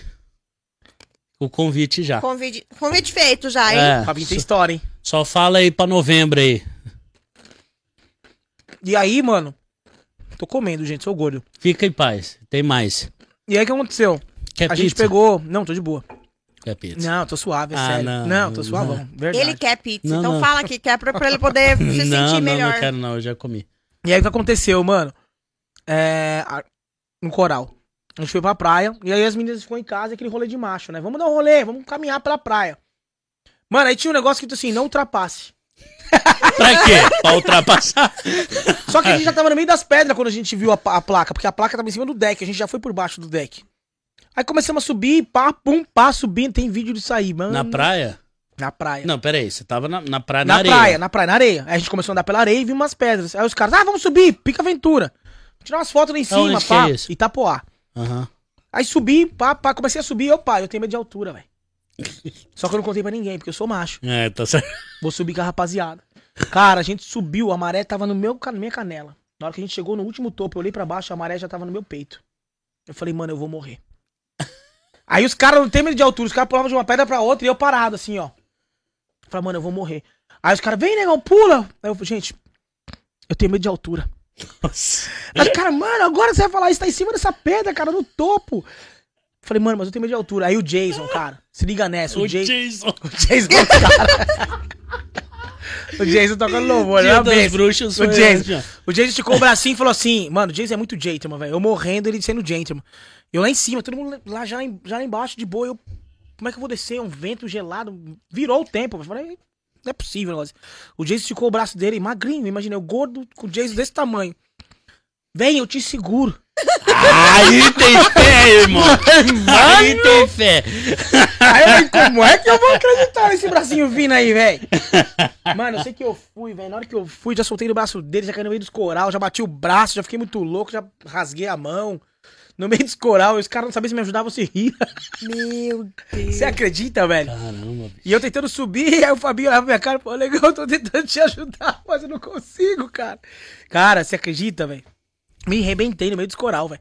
Aí chegou a noite, senti febre, por causa que eu bati nos coral, né? Ah, isso aí é frescura. Eu falei, não é não, cara, coral dá febre. É mesmo? Ô, fiquei com uma febre do caramba, velho. Mas depois no outro dia tava zerado, mas foi um rolê loucura. Eu achei que eu não ia voltar pra Aventura. casa. Ó, o Clayton tem. Esse É, sabe é, das é, histórias, hein? Ele tenho tá medo. fazendo um pedido, acho que a Neide tá pedindo pra você contar a história da praia. Sua mãe ficou ouvindo nossas conversas. Não, mano! Não dá. não dá, velho. Não dá nem pra substituir, assim? Colocar sinônimos? Tipo assim, palavras de Cara, baixo calão. pesado, hein, Ney? Ô, esse povo de São Paulo não presta. Vamos Não é- lá. não é crente, não? Não, mas é, foi antes da conversão. Então é até legal contar isso pra mostrar de onde eu era e onde eu estou hoje, né, cara? Ah, é. Quanto Deus muda a nossa história. Depois a gente vai entrar pra sua, pro seu, pra história do seu, seu chamado aí. Ah, não, beleza. Espirituais. E aí o que acontece, mano? Eu- de? Eu, eu, nessa fita aí da praia, foi o seguinte, a gente foi pra praia todo mundo junto. Eu, Tei, Neide, papapá. E eu era o único que tinha o celular pós-pago. Minha mãe, mano, minha mãe era zica, hein? Minha mãe é zica. E aí minha mãe deu o celular pós-pago e eu deixei o celular no bolso, velho. Só que aconteceu, eu deixei o celular ligado. Eu falei, não, mas chegamos na praia, tá tudo bem, tamo indo pra. Vamos no mercado comprar uns negócios. E a gente começou a falar, meu, vamos. co-" Eu comecei a gritar. compra o uísque, compra não sei o quê, bababá, e vamos beber, e vamos ficar muito louco. Olha o que eu tava gritando e o celular tava ligado, velho. Minha mãe ouvindo tudo, mano. Passou três minutos e o celular da Lady tocou. Ô, Lady, que história é essa aí? Vocês vão beber? Vão ficar muito louco na praia. Meu Deus. Você acredita, cara? Que vergonha, mano. Eu falei, meu Deus. Eu falei, não, mãe, não é bem assim. É beber é suco, mano. Cara, foi sinistro esse dia também. Com absolute. Foi loucura, velho. Falei, gente, Deus é bom demais, velho. Deus transforma mesmo nossa história, velho. Você é louco. Danilão, a galera. Só pra galera que tá assistindo aí, a maioria já te conhece. Mas, como vai ficar registrado, a gente sempre entra na, na questão espiritual, né? Ah, Fora o lance da- das cagadas no meio do trânsito, Todo mundo faz umas, umas loucuras isso. presepadas, né? Então, uma coisa que veio aqui agora no meu coração, cara, que você falou. Nossa, eu nunca pensei que eu ia estar falando minha, minha história no podcast, né? É verdade. Isso é um negócio que, cara, a gente nunca pensou também, viu, Gui? O, o, a- o quanto isso é importante pra deixar registrado. É, é verdade. Né? Hoje a gente tá aqui com todo mundo com 25 anos, né? É verdade. E daqui uns 50 vai estar aqui. Vai estar aqui Vai tá registrado. aqui, cara. Verdade, cara. Nossa. Isso é muito legal. Então, assim, documentar histórias, né? É. É, importante. Tipo, poder mostrar isso pro meu filho, que nem você falou ali, né? Tá ao vivo, tá ao É. vivo agora. Mas, cara, isso aqui vai ficar registrado, né? Então, eu queria muito que você pudesse entrar no lance, cara, do espiritual, porque existe muita, muitas dúvidas, cara, nessa questão. E uma coisa que eu vi, até fiz essa pergunta no churrasco pra você, que antigamente, cara, se via mais entrevista de demônio, né? É, verdade. igrejas, eh, gente sendo curada no púlpito, e no bola a gente acaba não enxergando isso. Aham. Mas isso significa que não tem? Não, tem, cara, mas é uma visão nossa, né? Uma visão da igreja Sim. dessa ideia. Porque, tipo assim, a gente não dá ibope pra Satanás, né, velho? Satanás não tem que ter ibope na igreja. Quem tem que ter ibope na igreja é Jesus Cristo, cara. É Deus. Sim. Ele é o centro. E a ideia de Satanás se manifestando dentro de uma igreja nada mais é do que chamar a atenção daquilo que Deus vai fazer na vida das pessoas que estão ali ao redor. Então, a nossa oração sempre é nas aberturas de culto e a intercessão, o trabalho dela é para que não haja nenhum tipo de manifestação. Justamente para que não seja tomada atenção naquele momento, né, cara? Porque Satanás vai fazer um levante para que as pessoas não recebam a É palavra. um culto de. É um culto. É um culto. Adoração. É, então, tipo assim, aí Satanás quer fazer o quê? Quer roubar aquilo ali. Tipo, ah, não, vamos, faz- vamos manifestar um cara lá pra roubar a atenção. E aí a igreja inteira vai ficar assustada e aí já não vai prestar mais atenção naquilo que o pastor tá falando. Então, cara, o, o- papel da intercessão, o papel aí do pastor, da galera que estiver abrindo o culto, é já co- começar já orando nesse sentido, pra que não Depois- haja nenhuma manifestação. Obviamente que hora ou outra às vezes acontece. Né? Mas aí os, os intercessores, a galera ali, presbítero, diácono, já tá ligeiro no que que é. E Deus já mostra, já revela na hora ali, cara. E às vezes acontece e as pessoas nem percebem o que aconteceu. Né? Leva pro fundo e tal, já troca uma ideia. Já expulsa, já resolve Faz uma a treta. entrevista, né? Já faz uma, já live. Já entra numa live. Vamos fazer um podcast aqui rapidinho. né? Tipo, não- não- e aí a gente já resolve ali, entendeu? Então é bem tranquilo isso daí. Isso é, isso é, isso é uma coisa que eu gostei muito do bola, sabe? É diferente. É, isso eu gostei muito, porque eu acho que, primeiro que é uma coisa que você vai expor demais a pessoa, né, cara? Você fazer uma entrevista, por mais que você fale, ah, mas é um demônio, coisa do tipo. Mas as pessoas que estão ali talvez não tenham essa percepção, entendeu? E Uhum. comecem a fazer até a acepção da pessoa por causa disso. Ah, eu, eu achei interessante porque eu já vi muito, né? Mas eu falei, cara, bola pentecostalzão. Ah, mas eu não vejo isso acontecer, cara. Será que os demônios pararam? Olha, minha, minha cabeça tá Aham. lá atrás. Até que você contou que existe, aí depois eu parei pra perceber. Que a galera fica lá em cima, orando, É. intercessão. Aí o Anderson falou aquele dia pra gente que sai todo cansado, exausto É, durante é- o culto. É uma, uma batalha, né? É Que, é, que a gente não tá vendo. Exatamente, é uma batalha espiritual, né, cara? É muito forte isso, muito forte. E eu sempre tive mu- muito medo desse negócio de demônio, né, cara? Até pegando esse gancho aí. Tinha um amigo meu que falava pra mim assim: Ah, mas é, meu, só você orar, se tiver em santidade e tal, de boa. Só que eu falava pra ele, falei, mano, demônio vai ter duas versões comigo. Ele vai tomar soco ou ele vai tomar soco. Porque eu tenho medo, velho. Tipo, eu tinha um medo assim, louco. Até que o dia eu comecei a ter um entendimento e falar, cara, mais forte é aquilo que tá em mim do que aquilo que tá no mundo. Peraí, eu tenho poder. Deus me deu esse poder, me deu essa autoridade. Então, cara, se eu tô em santidade, se eu tô firmão, cara, vai pra cima do demônio, velho. Como Resolve a que treta. foi a primeira vez, então, que você falou, cara, agora veio mesmo? Cara, a primeira vez foi com o carinha no. Esse cara foi engraçado. Tava eu e a Mayara sentada na frente, assim. E tinha um cara na minha frente. E o cara suava, velho, suava. Eu falei, mano, acho que o cara tá passando mal, velho. Certeza que o cara tá passando mal. E aí eu cheguei pertinho dele, né, meu, todo solista. Falou, mano, você tá passando mal. Aí ele, "Ah, tá passando mal. Amor, acho que ele tá passando mal. Aí eu peguei ele pelo braço, falei pra mulher que tava do lado dele, falei, não, vou levar ele no Bola Care, né? Que acho que não tá muito bem. Ai, leva que tá suando, né? Falei, nossa, tá suando demais. Levei ele Bola Care de boa ali, pá. Você era presbítero já, Não, diácono. era diácono. Acho que era diácono já. E aí levei ele ali, pá, falei pra ele, senta aqui, mano. Daqui a pouco a moça vai vir te atender. E sentei ele. Na hora que eu sentei ele, a moça foi ver, olhou e falou assim, nossa, mas tem uma coisa estranha aqui. E eu, tipo, meio pá, né, mano? Eu olhei pra ele assim e falei. Aí o maluco tirou a camisa, pai, e começou. Eu falei, ixi, mano, embaçou. Deve ser droga. Não, não pode ser. Aí o maluco começou a ficar muito louco, se debater, e pá, pá, e gritar. Eu falei, mano, é demônio. Aí eu falei, agora, eu tenho uma opção, eu fico com medo, eu corro, ou eu vou pra cima desse cara. Aí, tipo, pá, deu isso. E a minha esposa lá fora, do Bola Care. Aí eu só abri a porta e falei pra assim, intercede aí que vai ficar louco o bagulho aqui dentro. Ela, o que que é? É, é Devil. Vamos resolver. Cara, na hora eu falei, cala a boca em nome de Jesus. Aí o moleque já deu aquela segurada.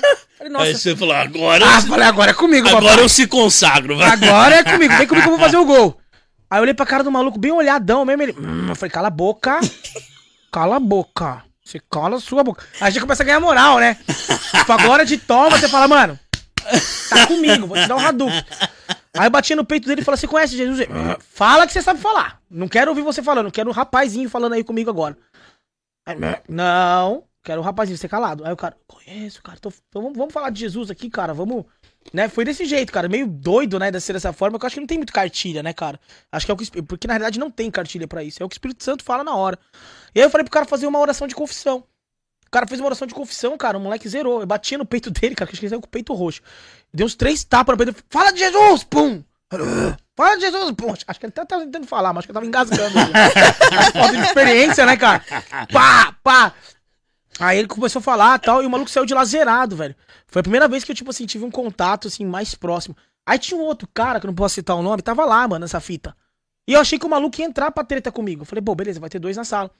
O maluco abriu, olhou e voltou. Eu falei, mano, me abandonou no bagulho, velho.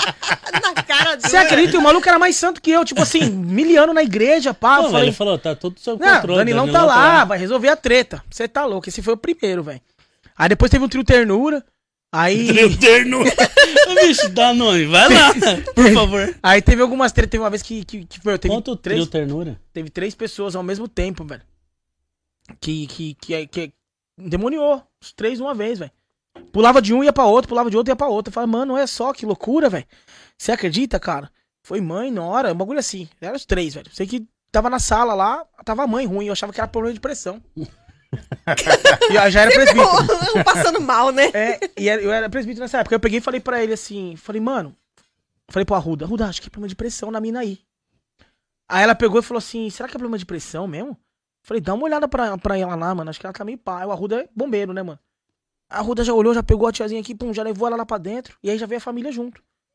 A Arruda levantou o pezinho dela, né, pique, ah, problema de pressão. Daqui a pouco nós olhamos no olhão, é, o bagulho branqueou, rapaz. Eu falei, mano, não é pressão não, bicho. Branqueou. Branqueou os olhos da branco. bicha, ficou branco. Eu falei, mano, é ele, ele chegou aqui, já começou a. E, mano, mas esse dia eu, eu falar pra você, mano, meu pastor é zica, velho. Na moral, Diogo. é. Aí entrou uma mina pra orar por ela, pá, pi, pá, pá, pá, gritando. Eu falei, vai ficar surdo, no mínimo. Pá, pi, pá, pá. Aí o pastor, sai em nome de Jesus. E subiu pro púlpito. Eu falei, mano, Superman esse cara, velho. Ele só botou a mão, o bagulho saiu, velho. E a mina tava desesperada, cansada. Você vê que ela já tava até cansada, tanto gritar. Ele só botou a mão e saiu. Saiu do corpo da mulher.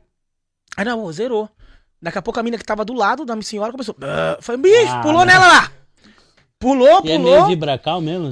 É, nós também também. Falei, Ih, foi na mina lá. E foi, pá, expulsou de uma aí entrou pro cara, velho, a treta. Saiu dessa mina e foi pular pro, pro, pro, pro irmãozinho lá, cara. Pra outro cara. Aí, tipo, entrou três negros em cima do cara e subimos, pá, e o cara lu- lutando e não saía de nenhum. Mas a galera fala da força. Eu, eu nunca. Nunca presenciei. A galera fala muito da força do demônio. É realmente? Não, é fora do normal, cara. É diferenciado. Você tá maluco, muita força. Você não tem noção, velho. E aí esse maluco aí, cara, tinha três negros em cima dele, ele conseguia dar uma levantada, velho. Você não tá entendendo, era sinistro, velho. Sinistro. Até que, cara, a gente começou a tirar. O Espírito Santo ministrou ali na, na hora, cara. Eu, eu tava de longe nessa hora, tava uma galera em cima e tal. Aí a gente começou a orar, porque não, não dava bom, mano.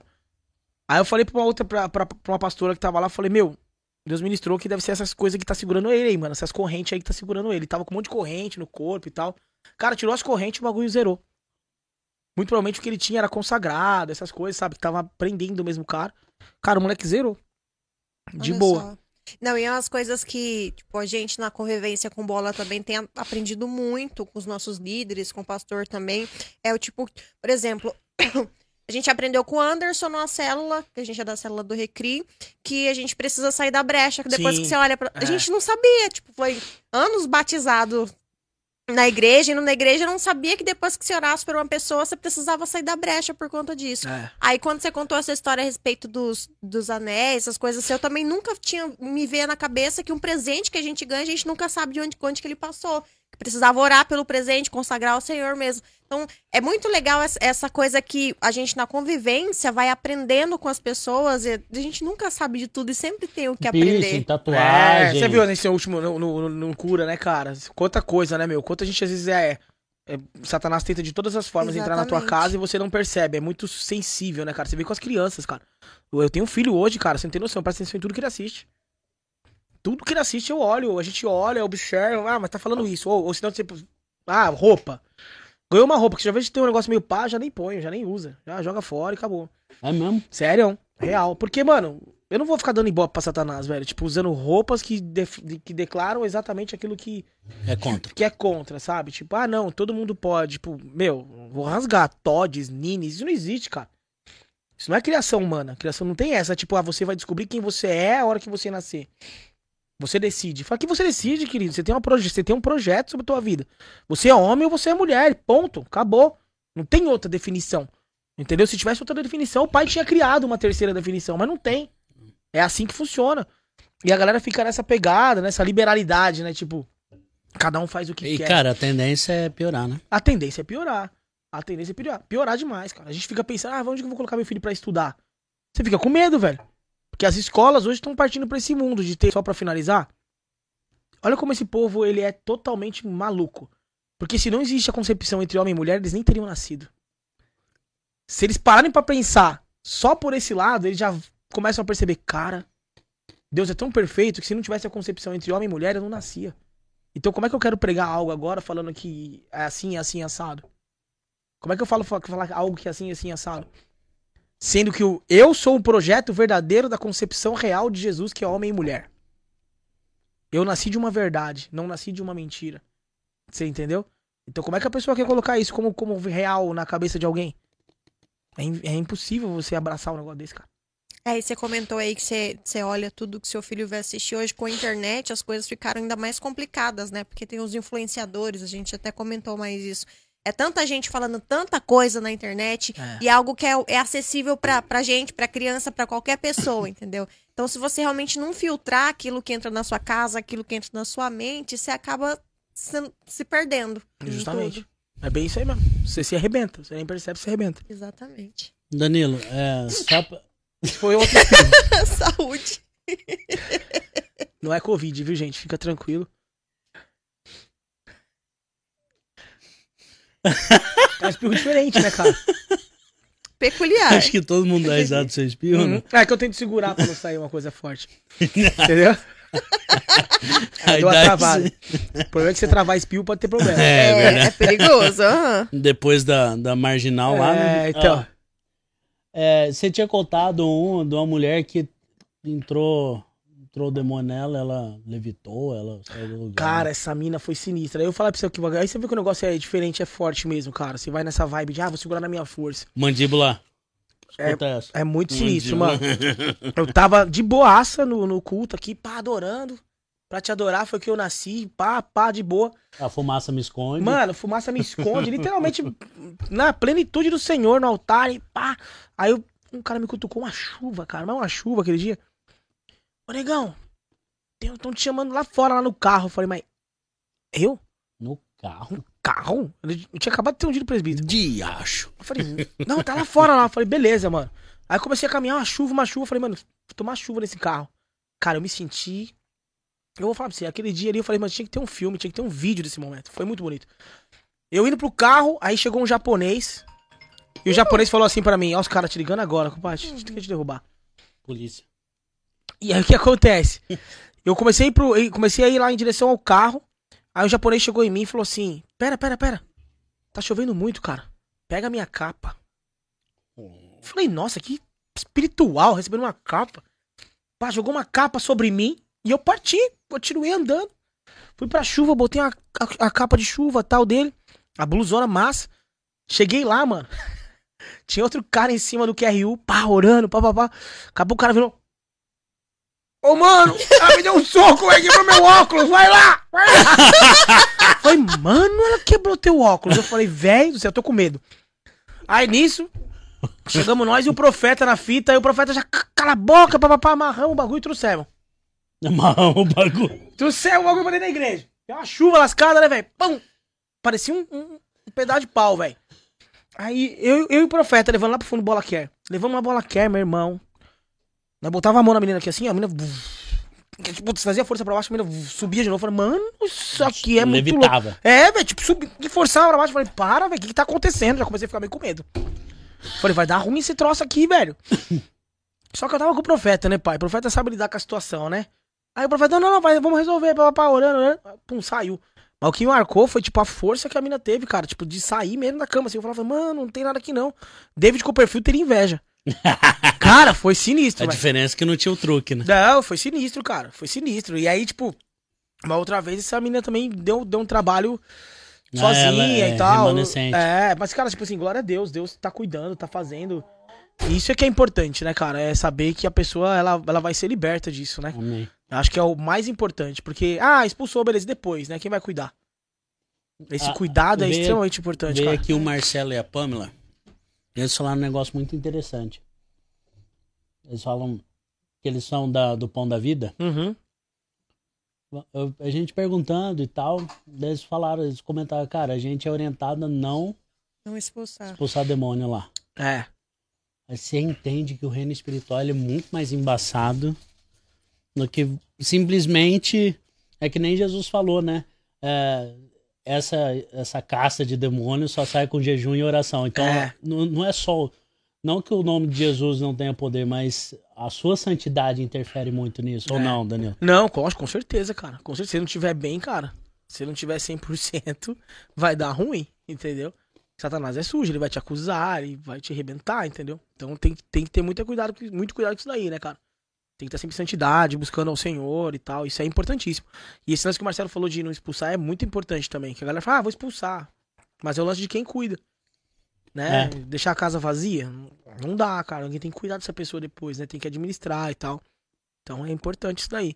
Mas é complicado o lance de você não estar em santidade, você vai lá.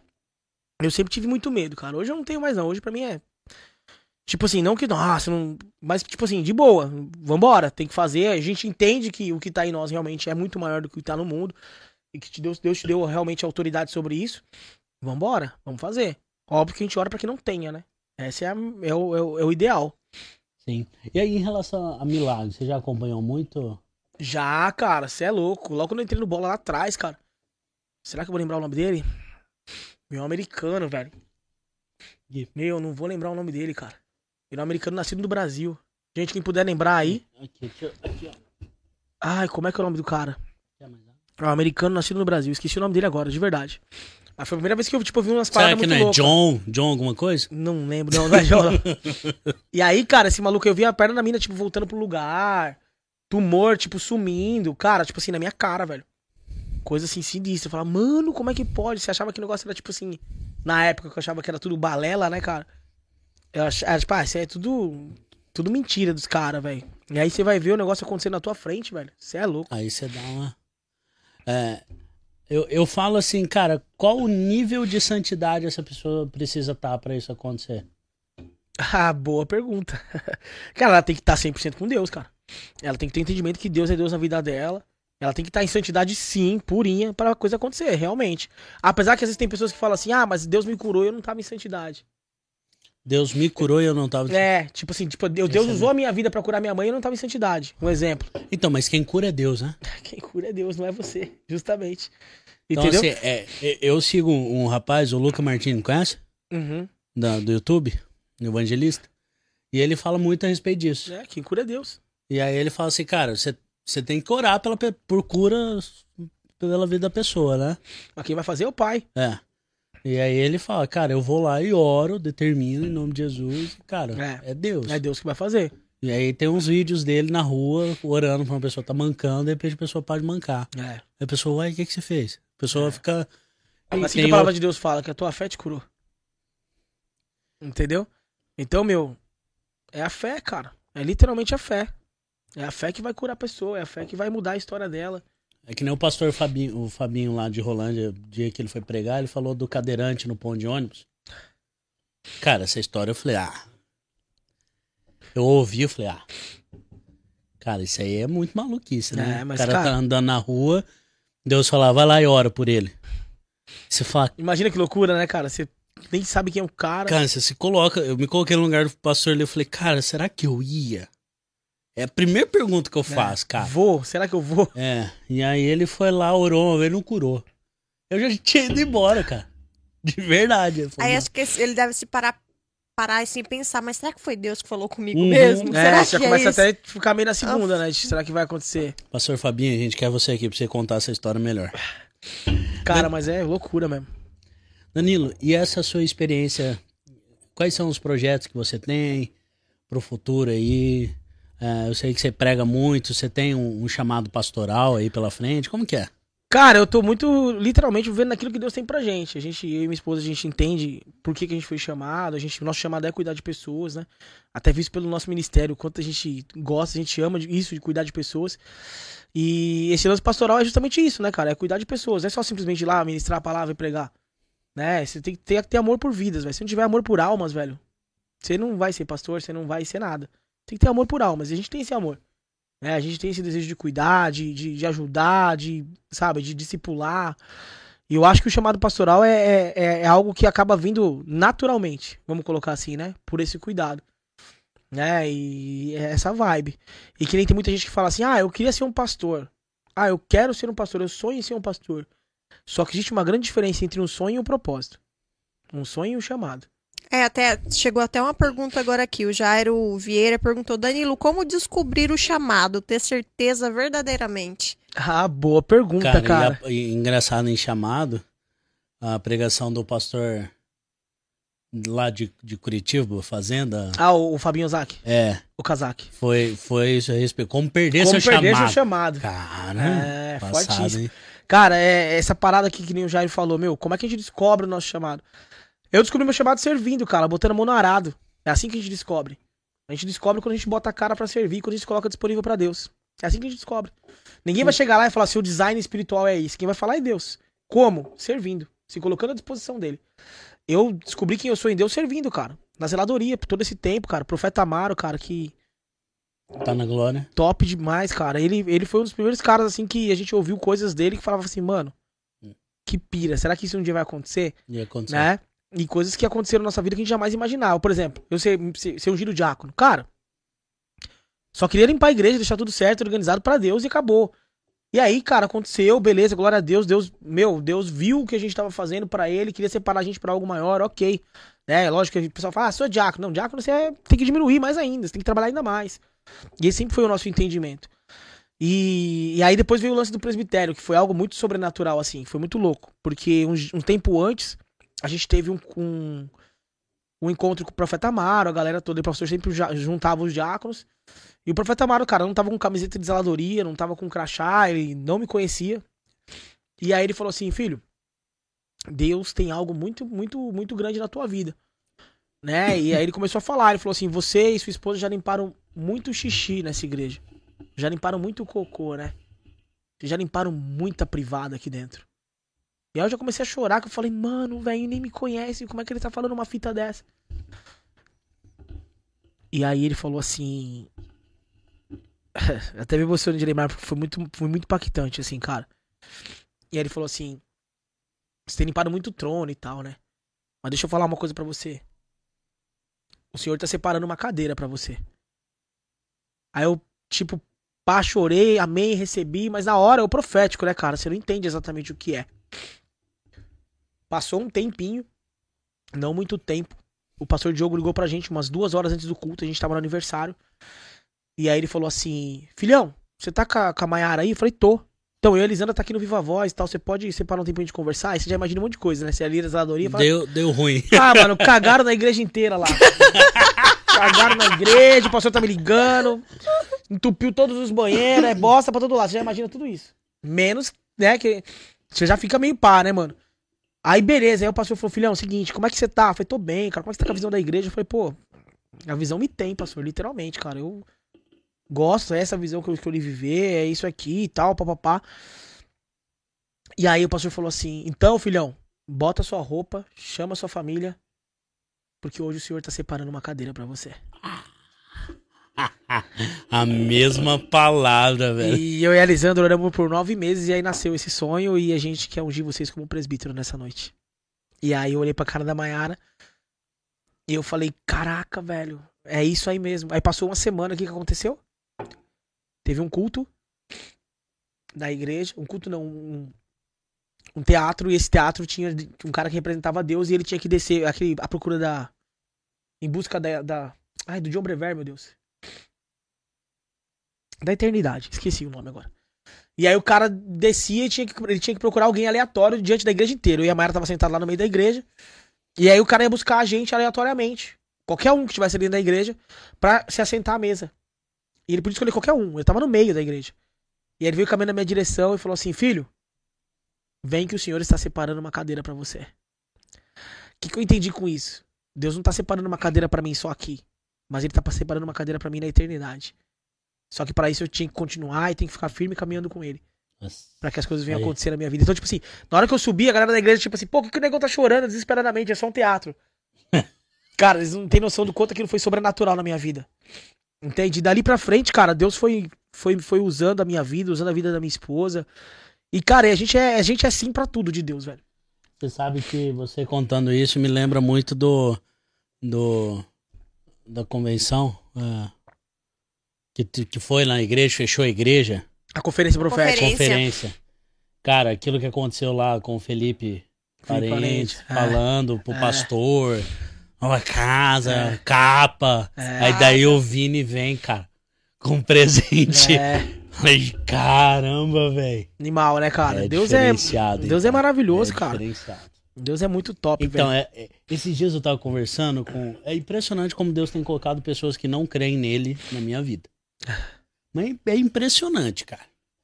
E aí eu, né? Vou lá, entendo. E tem um cara que ele é socialista. E aí ele chama a galera de burguês safado. É desse naipe. Eu falei, velho, eu adoro discutir política, vamos lá. E ele começou aí, e aí eu entrei na parte religiosa, daí ele falou que. O, o- aí ele já entrou no- na linha de que a galera. Quis dizer que a galera usava droga pra chegar no, no, no espiritual. Nossa. Eu falei, ah, é, em massa. E ele falou que eu sou. Ele falou que ele era de família evangélica, que ele conviveu e tal. Eu falei, você já viu possessão demoníaca? Ele, já, várias vezes e falei, O que, que você acha que é? Daí ele falou assim, ah, eu. é, ah, o cara sai de si. É uma coisa mais na, na mente. Falei, legal. Você já vivenciou? Já, já vi então. Falei, então me fala o porquê. Quando uma pessoa está em possessão demoníaca, o que acontece fisicamente, humanamente, me explica cientificamente, quando 20 pessoas estão segurando um cara, não consegue segurar, aí chega alguém que é de Deus e fala, para. É.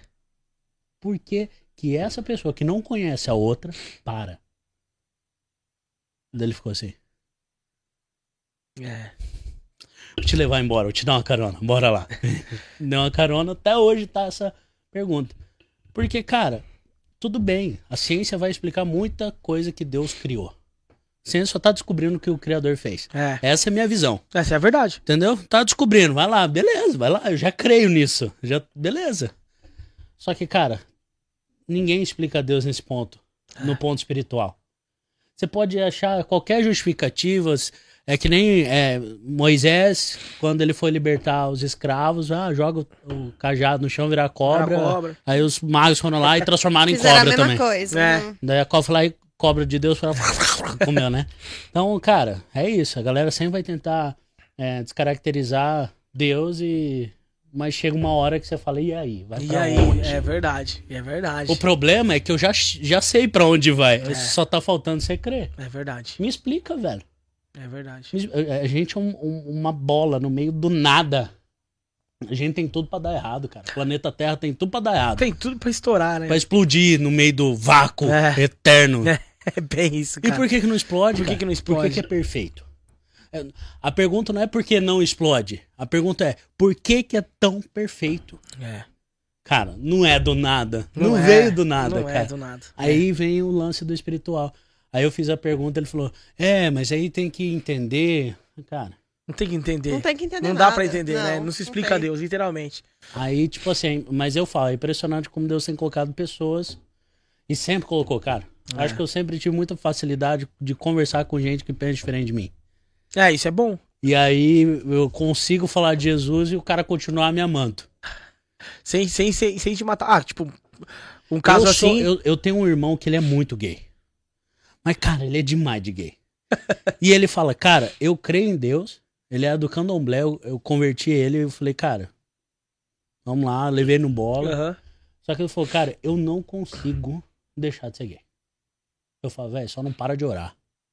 O único conselho que eu falei pra ele, Aham. foi, cara, Deus, quem vai mudar você é Deus. Só não Vai- para vai de orar. É Só aí. não para de orar. Só não para de orar. E aí tem um outro, cara, que é do candomblé, que é gay também. Daí eu chego, ele vem, ai, copate, eu falo, ah, Dan e tal. E... Cara, é impressionante. É impressionante como, cara, gay me ama. Ih, E, véi, não, é verdade, cara. Olha aí, minha mulher aqui. tchau. É ver. Cara, Nossa, não, falou minha mulher aqui, eu falei, pronto, ver, velho? ela, ela Vai era, ruim. ela era homem. Vai revelar que é o Jair e assim, valeu, gente, obrigado, velho. Então, é, se você pegar o RG dela, é, você pegar o nome dela, é Geraldo. Rafael. É. Mas eu falo, cara, porque eu tenho muita facilidade de conversar com gente que não, não consegue chegar na igreja.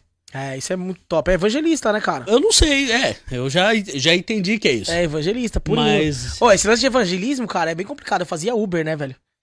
E fazer Uber é zica, hein, velho? Você tem história, né? Fazer Uber é zica, mano. Eu não era convertido quando fazia Uber. Então, eu fazia Uber já convertido, mano. Então, teve uma história aí uma vez que foi sinistra. Que foi uma menina, cara. Eu fui buscar ela ali perto do Stone Church, ali ela entrou e tal. E aí ela entrou no banco de trás e chorando, cara. E aí o Espírito Santo me levou a perguntar pra ela, pô, por que, que você tá chorando? Aí eu perguntei pra ela, meu, por que você tá chorando e tal? Ah, ele terminou comigo, não sei o que, pá, pá. Eu falei assim, mano, deixa eu falar uma coisa. Parei o carro e falei assim, deixa eu falar uma coisa, enxuga essa lágrima. Ah, por quê? Porque aquele que te criou tem muito mais pra você, querido. Se eu fosse teu pai agora, eu não ia gostar de ver minha filha chorando. E o cara faz te chorar, você acha que ele é bom pra você? Você acha que ele faz bem pra você? Aí ela ficou travada assim, olhando pra minha cara. Eu falei, mano, se fosse teu pai, dá três tapas na tua cara agora, fala, acorda pra vida, cara. Ela, ah, eu parei minha faculdade por causa dele. Eu falei, então você volte a fazer sua faculdade. Você não tem que depender do cara pra fazer isso. Isso é relacionamento abusivo. Falar pra ela, você tem que ficar com Jesus, que é liberdade, cara. É, é- é direcionamento que vem do céu. Aí senhora começou a chorar, falou, ó, você tem uma missão pra amanhã. Falou o quê? Entregar um currículo e começar a pensar na sua faculdade. Coloca isso diante de Deus. Você vai voltar pra tua aula, você vai voltar a estudar, vai voltar a fazer as coisas que tem que fazer. Aí a menina desceu do carro, e depois eu falei, nossa, mano, quase bati na menina do Uber. falei, vou receber Aí zero. você olhou. Aí ela pegou, começou a sair do carro, ela olhou pra trás e falou assim: Obrigado. Ninguém nunca falou isso pra mim. Então, às vezes, Deus proporciona uma oportunidade de a gente ser o único na vida da pessoa. Sim. Né, cara? E cabe a gente fazer aquilo acontecer, cara. É, só que já teve casos que não era evangelismo, né, velho? Era pra esconder mesmo. Algumas coisas que aconteceram na minha vida dentro do Uber, que, pelo amor de Deus, cara. Tipo, pegar traveco, sete e meia da manhã, pra levar pra casa com medo de alguém te ver e falar assim: olha lá, o cara lá da igreja com o traveco no carro. Cara, e o medo do Uber por causa dessas paradas? E você vai falar de Deus pra um cara desse, o cara quer te bater. Acho que você é louco cara não Entendeu? tá preparado. não tá preparado, mas tem cara que se abre pra ouvir. Né? Eu peguei muita gente no Uber, cara, que os- as pessoas se abriam mesmo, falavam, meu, tá acontecendo isso, e aí tava rolando um Fernandinho, né, rolando um louvor e tal. A pessoa, pô, você é, é crente? Fala, sou. Ô, mano, isso tá tão difícil. Os caras se abriam. Uber virava um negócio do psicólogo, assim, total. Eu recebia notas altas por causa disso. O pastor Fabinho que fala, fala, mano, não pegaria Uber com você nunca, velho. Você fala demais, velho. Eu não ia aguentar pegar Uber com você, mano. Ah, porque a pessoa entra, velho. Eu não consigo ficar quieto. Tipo, e aí, como é que você tá? Tô bem. Ah, que bom, também tô bem. Deixa eu te contar um pouco do meu dia. Aí já começava a falar, a pessoa, tipo assim. Ela entrava no negócio, quando eu pensava que não, a pessoa tava indo embora, minha amiga já. E, tipo, meu, Deus coloca pessoas na sua vida pra você falar dele, cara. E lá em São Paulo é muito engraçado, né, meu? Meus amigos falam assim, cara, como é que você não mudou a tua essência, seu jeitão de ser? Você não bebe, você não fuma, você não usa droga e você continua fazendo a gente rir do mesmo jeito. Eu falar, querido, é o seguinte, Deus tem uma essência pra gente. É a gente que destrói ela. Essa é a real. Uhum. Então, o Danilo que brinca, que ri, é a essência que Deus criou. É isso que Deus criou pra mim. Então eu não preciso de droga, eu não preciso de bebida, eu não preciso de nada. Porque Deus me criou único e verdadeiro. Então eu não preciso disso pra ludibriar, pra destruir aquilo que Deus tem. Né, cara? E meus amigos sabem mais do que eu, que eu continuo sendo exatamente o mesmo cara, brincalhão, sabe? Zoo com eles do mesmo jeito, mesmo os caras não sendo crente, eu tô ali no meio, né, brincando, conversando, e quando tem oportunidade a gente fala de Jesus, mando minhas pregações pra eles e tal, né? E tipo, cara, a gente de alguma forma a gente tenta falar pra eles, né, cara, o quanto Deus é transformador na nossa vida, cara, o quanto vale a pena viver os princípios. Você falou um negócio bem interessante, você é presbítero. Me conta a diferença, cara, de diácono, presbítero. Eu acho que é uma ah, dúvida. Cara, na realidade, assim, eu particularmente penso que, na minha opinião, tá? Tipo, aí o Danilo falando. Esse negócio de diferença é um negócio muito sério, né, cara? Que você fala, ah, mas outro é maior que o outro, outro é maior que aquele. Cara, cada um tem suas funções dentro do reino, né, cara? Sim. O diácono dentro do reino ele é considerado como um escravo, é o cara que vai fazer as coisas operacionais. Vamos colocar assim, como se fosse uma empresa. É o operacional da igreja, é o diácono. Né? E o presbítero, na falta de um pastor, por exemplo, é ele que assume a bronca. É ele que tá ali, Hum. entendeu? Então, é, cada um tem sua determinação ali feita, né, meu? O presbítero, ele é... O, o presbítero é o gerente. É, vamos colocar dessa forma pra galera entender. Né? Tipo isso, e- e tem que ter alguém pra organizar a E casa. o diácono é o estagiário. Não, jamais. O cara trabalha pra caramba. Só que tem um detalhe. Ô, louco, mas estagiário tem- é o que mais trabalha. Só que, só que aí tem um grande detalhe, Copati, que você falou. Ah, agora você é diácono, você é presbítero, você é maior que o cara? Não, você é menor que ele. Quanto maior a sua patente, menos você é, mais você tem que servir, mais você tem que fazer. Porque se você é presbítero, você tem que cuidar dos diáconos. E se os diáconos precisarem de você, você tem que entregar sua vida por ele. Entendeu? Então a sua responsabilidade é muito maior. Entendeu? Então, cara, é esse negócio tipo, ah, o cara é presbítero, ele não faz nada. Não, na realidade ele tem que fazer muito mais. Ele tem que se rebaixar ainda mais. Se o cara ligar pro cara meia-noite, ele tem que ir lá pra resolver a treta. Se ele puder resolver, ele vai resolver. Se ele tiver que orar pra, um- orar pra um demoniado de madrugada, ele vai orar. Entendeu? Se ele tiver que varrer o chão, ele vai varrer. Entendeu? Porque ele tá ali pra entregar. Assim como o diácono também pra entregar. Mas o presbítero tem que entregar ainda mais. Ele tem que entregar por ele, pela igreja e ainda pelos diáconos que estão ali na, na, na responsabilidade dele também, entendeu? Quantos presbíteros tem no bola hoje? Aí você me pegou, hein, velho. É Mas deve, bastante? deve ter, é, sei lá, deve ter uns 36 casais hoje, eu acho. Ah, entendi, é bastante. É. Deve ser mais ou menos 36 casais. E a ideia de- dessa questão é isso, mano. Que nem pastor. Ah, pastor faz o quê? Pastor tem que entregar, cara. O pastor tem a casa dele pra administrar, ainda tem uma igreja, tem pessoas pra cuidar. Velho, é entrega.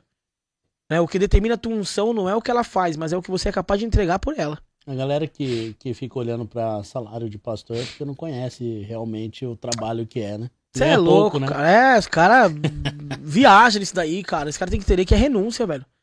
É O renúncia. cara ganha pouco, né? É, ganha pouco. Você parar pra pensar, cuidar de gente não é fácil. Não, cuidar de tá gente maluco. destruída ainda é Você tá maluco, cara. É puramente é chamado mesmo, é Deus cuidando. Não é, não é fácil. Por isso tem a galera que fala assim: "Ah, eu queria ser pastor". Cara, tem um monte de pastor que queria ser pastor, que é pastor, mas não usa a unção. Né? O, o- nome pastor, sem usar da unção, sem usar aquilo que Deus realmente determinou pra você fazer verdadeiramente, não serve pra nada. A unção sem uso, cara, é inválida. Você fala, a galera vira, acaba virando mais coach do É, que né? A galera, pastoreio. é, a galera fala, ah, ser pastor é status. Cara, ser pastor é entrega, velho. Ser pastor entrega. Você vai se entregar pra uma pessoa que você nem viu, vai chegar lá no- na tua sala e vai falar, cara, eu preciso de ajuda. Você tem, que dar, você tem que entregar o máximo daquilo que você tem de Deus, daquilo que você conhece da palavra. Sabe assim? Você tem que buscar o máximo em Cristo pra entregar algo pra pessoa. Cara, a gente vê isso muito, assim, ah, dentro do bola, vê a percepção, a hierarquia vem descendo, né? E a unção vem descendo. Você vê, a gente é, a IAG, a gente é bem cuidado em relação a pessoas que estão distantes da patente, por exemplo, sua, não são presbíteros, né? Não são pastores, mas a gente, a gente se sente direcionado e cuidado Uhum. porque é, e é isso é muito interessante a gente percebe que isso começa lá da ponta né? É. Ah, Deus, pastor, e, e vem vindo, pastor Vini, pastor Diogo. Então eu, eu fiquei apaixonado pela igreja, cara. É, é o que eu falei, né? A gente tem aprendido muito, tem se sentido muito acolhido desde que a gente chegou lá. Então, a gente fugiu por um tempo, mas hoje a gente viu que, É. que realmente. Não tem pra onde fugir, Não né, tem pra cara? onde- E a hora fugir, que não. tá saindo do controle, assim, alguma coisa, Deus vem e já, já falou. Ô, Já dá aquela ajustada na rota e peraí, não é por aí não. Olha os caras me zoando aqui no grupo. Esses caras não prestam. Eu tenho a convicção que a zeladoria fez toda a diferença na minha, no meu chamado. Se hoje estou onde estou, foi sendo forjada, lavando banheiro, limpando cadeira, o Dan e a Mar fizeram parte. Meus presbíteros. Zelam não só pela igreja física, mas principalmente a igreja noiva de Cristo. Glória a Deus por vocês, a Pamela Escudeiro. É, a Pamela, cara. A Pamela, a Pamela e o Marcelo são uma bênção. Eles começaram com a gente na zeladoria, cara. Lá atrás, foi o início de tudo pra eles. Foram nossos. Eles vieram aqui. É, a gente levantou eles como líder de quinta-feira na época e tal. E eles começaram, cara, a se envolver, se envolver. E na época era muito louco, que o Marcelo, quando chegou, ele falou assim: Cara, mas eu não sei nem falar direito. Fala, mano, Deus só quer que você seja disponível. Assim como ele fez comigo, ele vai fazer contigo também. É assim que ele faz. Ele quer coração disponível. No- É, é isso que ele quer. O William Wedger, Ah, o lenhador. O lenhador, Vulgo lenhador. conta como você entrava nas favelas. Cara, de lado, porque não dava pra passar. Nego Edson, pega essa, querido. Essa vai pra você. O Edson ligava pra mim e falava, "Ô, sobe aqui no Pimenta. Cara, eu subi aquele morro, aí ele deixava o carro parado, ele falou, agora você tem que descer a pé. E tinha que avisar os caras que eu ia chegar. Mano, nós tinha que passar de latera aqui, ó. Porque não passava ninguém pra chegar na rua Cacimbinha, lá no bairro dos Pimenta. Era sinistro, velho. Tinha que entrar de lado no rolê. Vielas. Vielazinha, cara. Eu falei, quando o Caio crescer um pouquinho mais, eu quero levar ele pra ele ver qual que é. Entendeu? É importante, cara. Essa, essa molecada de hoje em dia acha que tudo é, é, é margarina. Tem que entender qual que é a real, Mas entendeu? aí você vai entrar na academia, vai. Não. Não, não, mas dá pra passar ainda lá. Dá pra passar, dá pra passar. Mas gordo zoando o outro aí. Dá pra passar. Ô, a gente tá a duas horas e meia. Já, velho? Tá papeando aqui. Você tá maluco? Viu? mano? A galera que vem aqui não entende que passa Mano, rápido, minha cara. Mulher, minha mulher vai me matar. Você tem alguma história que você preparou pra nós pra contar? História? É, ou que você quer contar ou deixa pra uma próxima? Cara, Como é que tá aí? deixa eu ver se eu lembro Você tem coisa. um monte, né? Mas enfim. Não, tem um monte de coisa, velho. Mas eu acho que É, acho que de história é, é isso aí, por enquanto. outras surgirão. outras surgirão. É, outras surgirão. Danilo, eu tenho uma pergunta para antes de encerrar. É, como, cara, como preparar uma, uma palavra? Nossa, cara, que massa essa pergunta. Porque assim, eu tenho, é, eu de vez em quando eu, Aham. eu tenho Escreve umas e tal. assim, sabe? Deixa algumas coisas no Ah, pente. deixa, né? A galera chega e fala assim, eu já anoto. Alguém fala alguma coisa, eu falo, cara, isso é legal, hein, cara, isso aí dá pra... Dá pra fazer Só alguma que eu coisa. não sei, né? Não sei É, se é cara, isso. preparar a palavra é muito de cada um, né, mano? Muito de como Deus fala com cada um. Né? Já começa por aí. Mas o primeiro ponto pra você ter uma palavra, você tem que ter intimidade com aquele que vai te dar a palavra. Sim. Se você não tiver intimidade com o pai, não adianta você querer buscar que não vai vir. E o lance da palavra comigo, cara, acontece muito no dia a dia, durante devocionais, durante o dia a dia. E essa intimidade e tal, e Deus, às vezes, geralmente Deus coloca um tema, alguma coisa sentido, eu começo a orar em cima daquilo, e aí começa a vir versículos em cima daquilo. Nem a última vez que eu ministrei agora, por exemplo, o Senhor colocou muito a palavra sobre ele vem, ele está. Ele vem, ele está. E eu comecei a orar isso durante a semana, e o pastor falou, cara, você prega na quinta? Eu falei, opa, agora. Né? E eu fiquei com essa, com essa palavra na mente, ele vem, ele está.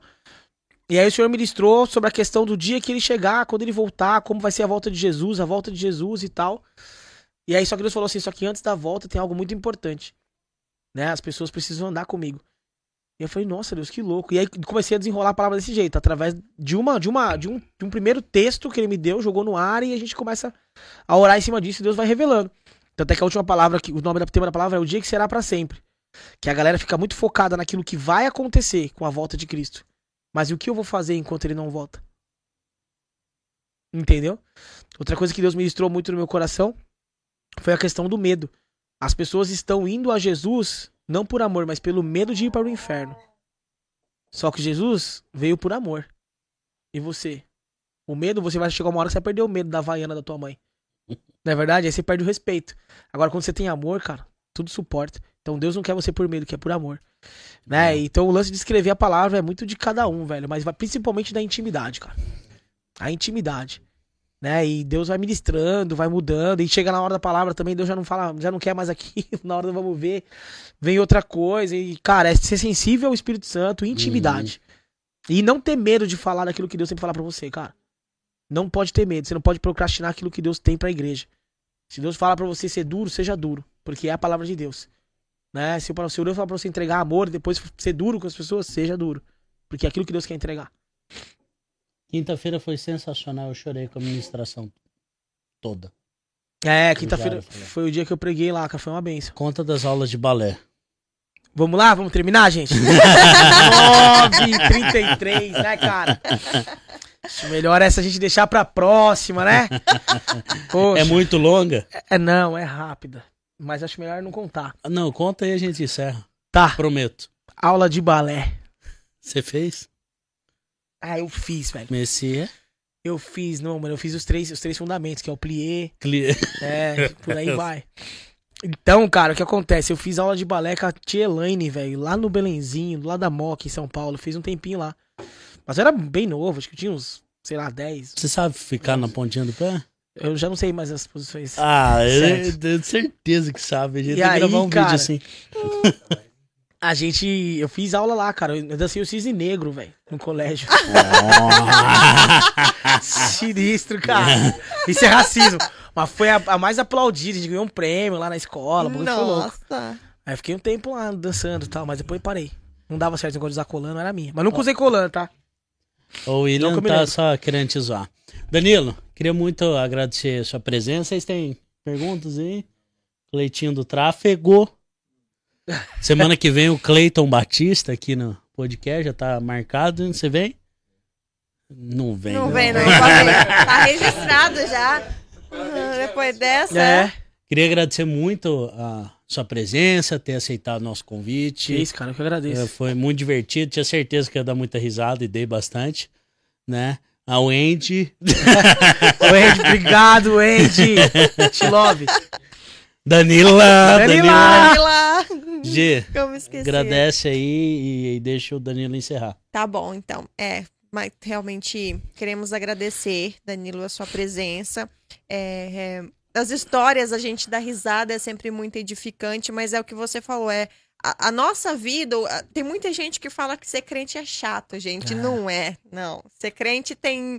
A gente não precisa beber, a gente não precisa fumar, não precisa de nada que tire a nossa, a nossa noção das coisas pra gente ser divertido, sabe? Pra gente realmente saber viver. E, cara, ser crente é da hora. Jesus é muito da hora. Então, te agradecer por todas as histórias, te agradecer pela presença. Eu tenho certeza que é, muita gente foi edificada. E como a gente fala e repete várias vezes em todos os podcasts, se uma pessoa foi transformada, se uma pessoa realmente é, sentiu, realmente percebeu que o amor de Jesus é importante na vida dela, que realmente Jesus é amor, tipo, a gente já ganhou o podcast, É sabe? Já, é- já é o suficiente. Então, obrigada mesmo pela sua presença. Com certeza vão ter mais histórias por aí. Daqui a algum tempo a gente chama de novo pra contar mais história pra gente e vai ficando guardado aí. Eu preciso de um minuto seu. Diga. Quando a gente começou o podcast, você tá falando a respeito da palavra que você recebeu, ah, você chegou na igreja e foi fome, né? É. Ah, fome, como que é a palavra? É. Você tem fome de quê? Você tem fome de quê?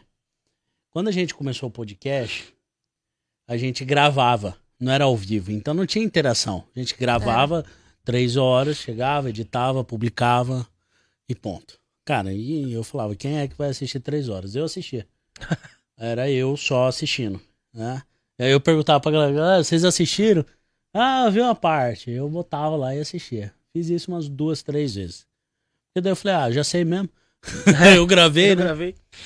E aí um dia na pregação foi é, respeite os pequenos começos. É. Cara,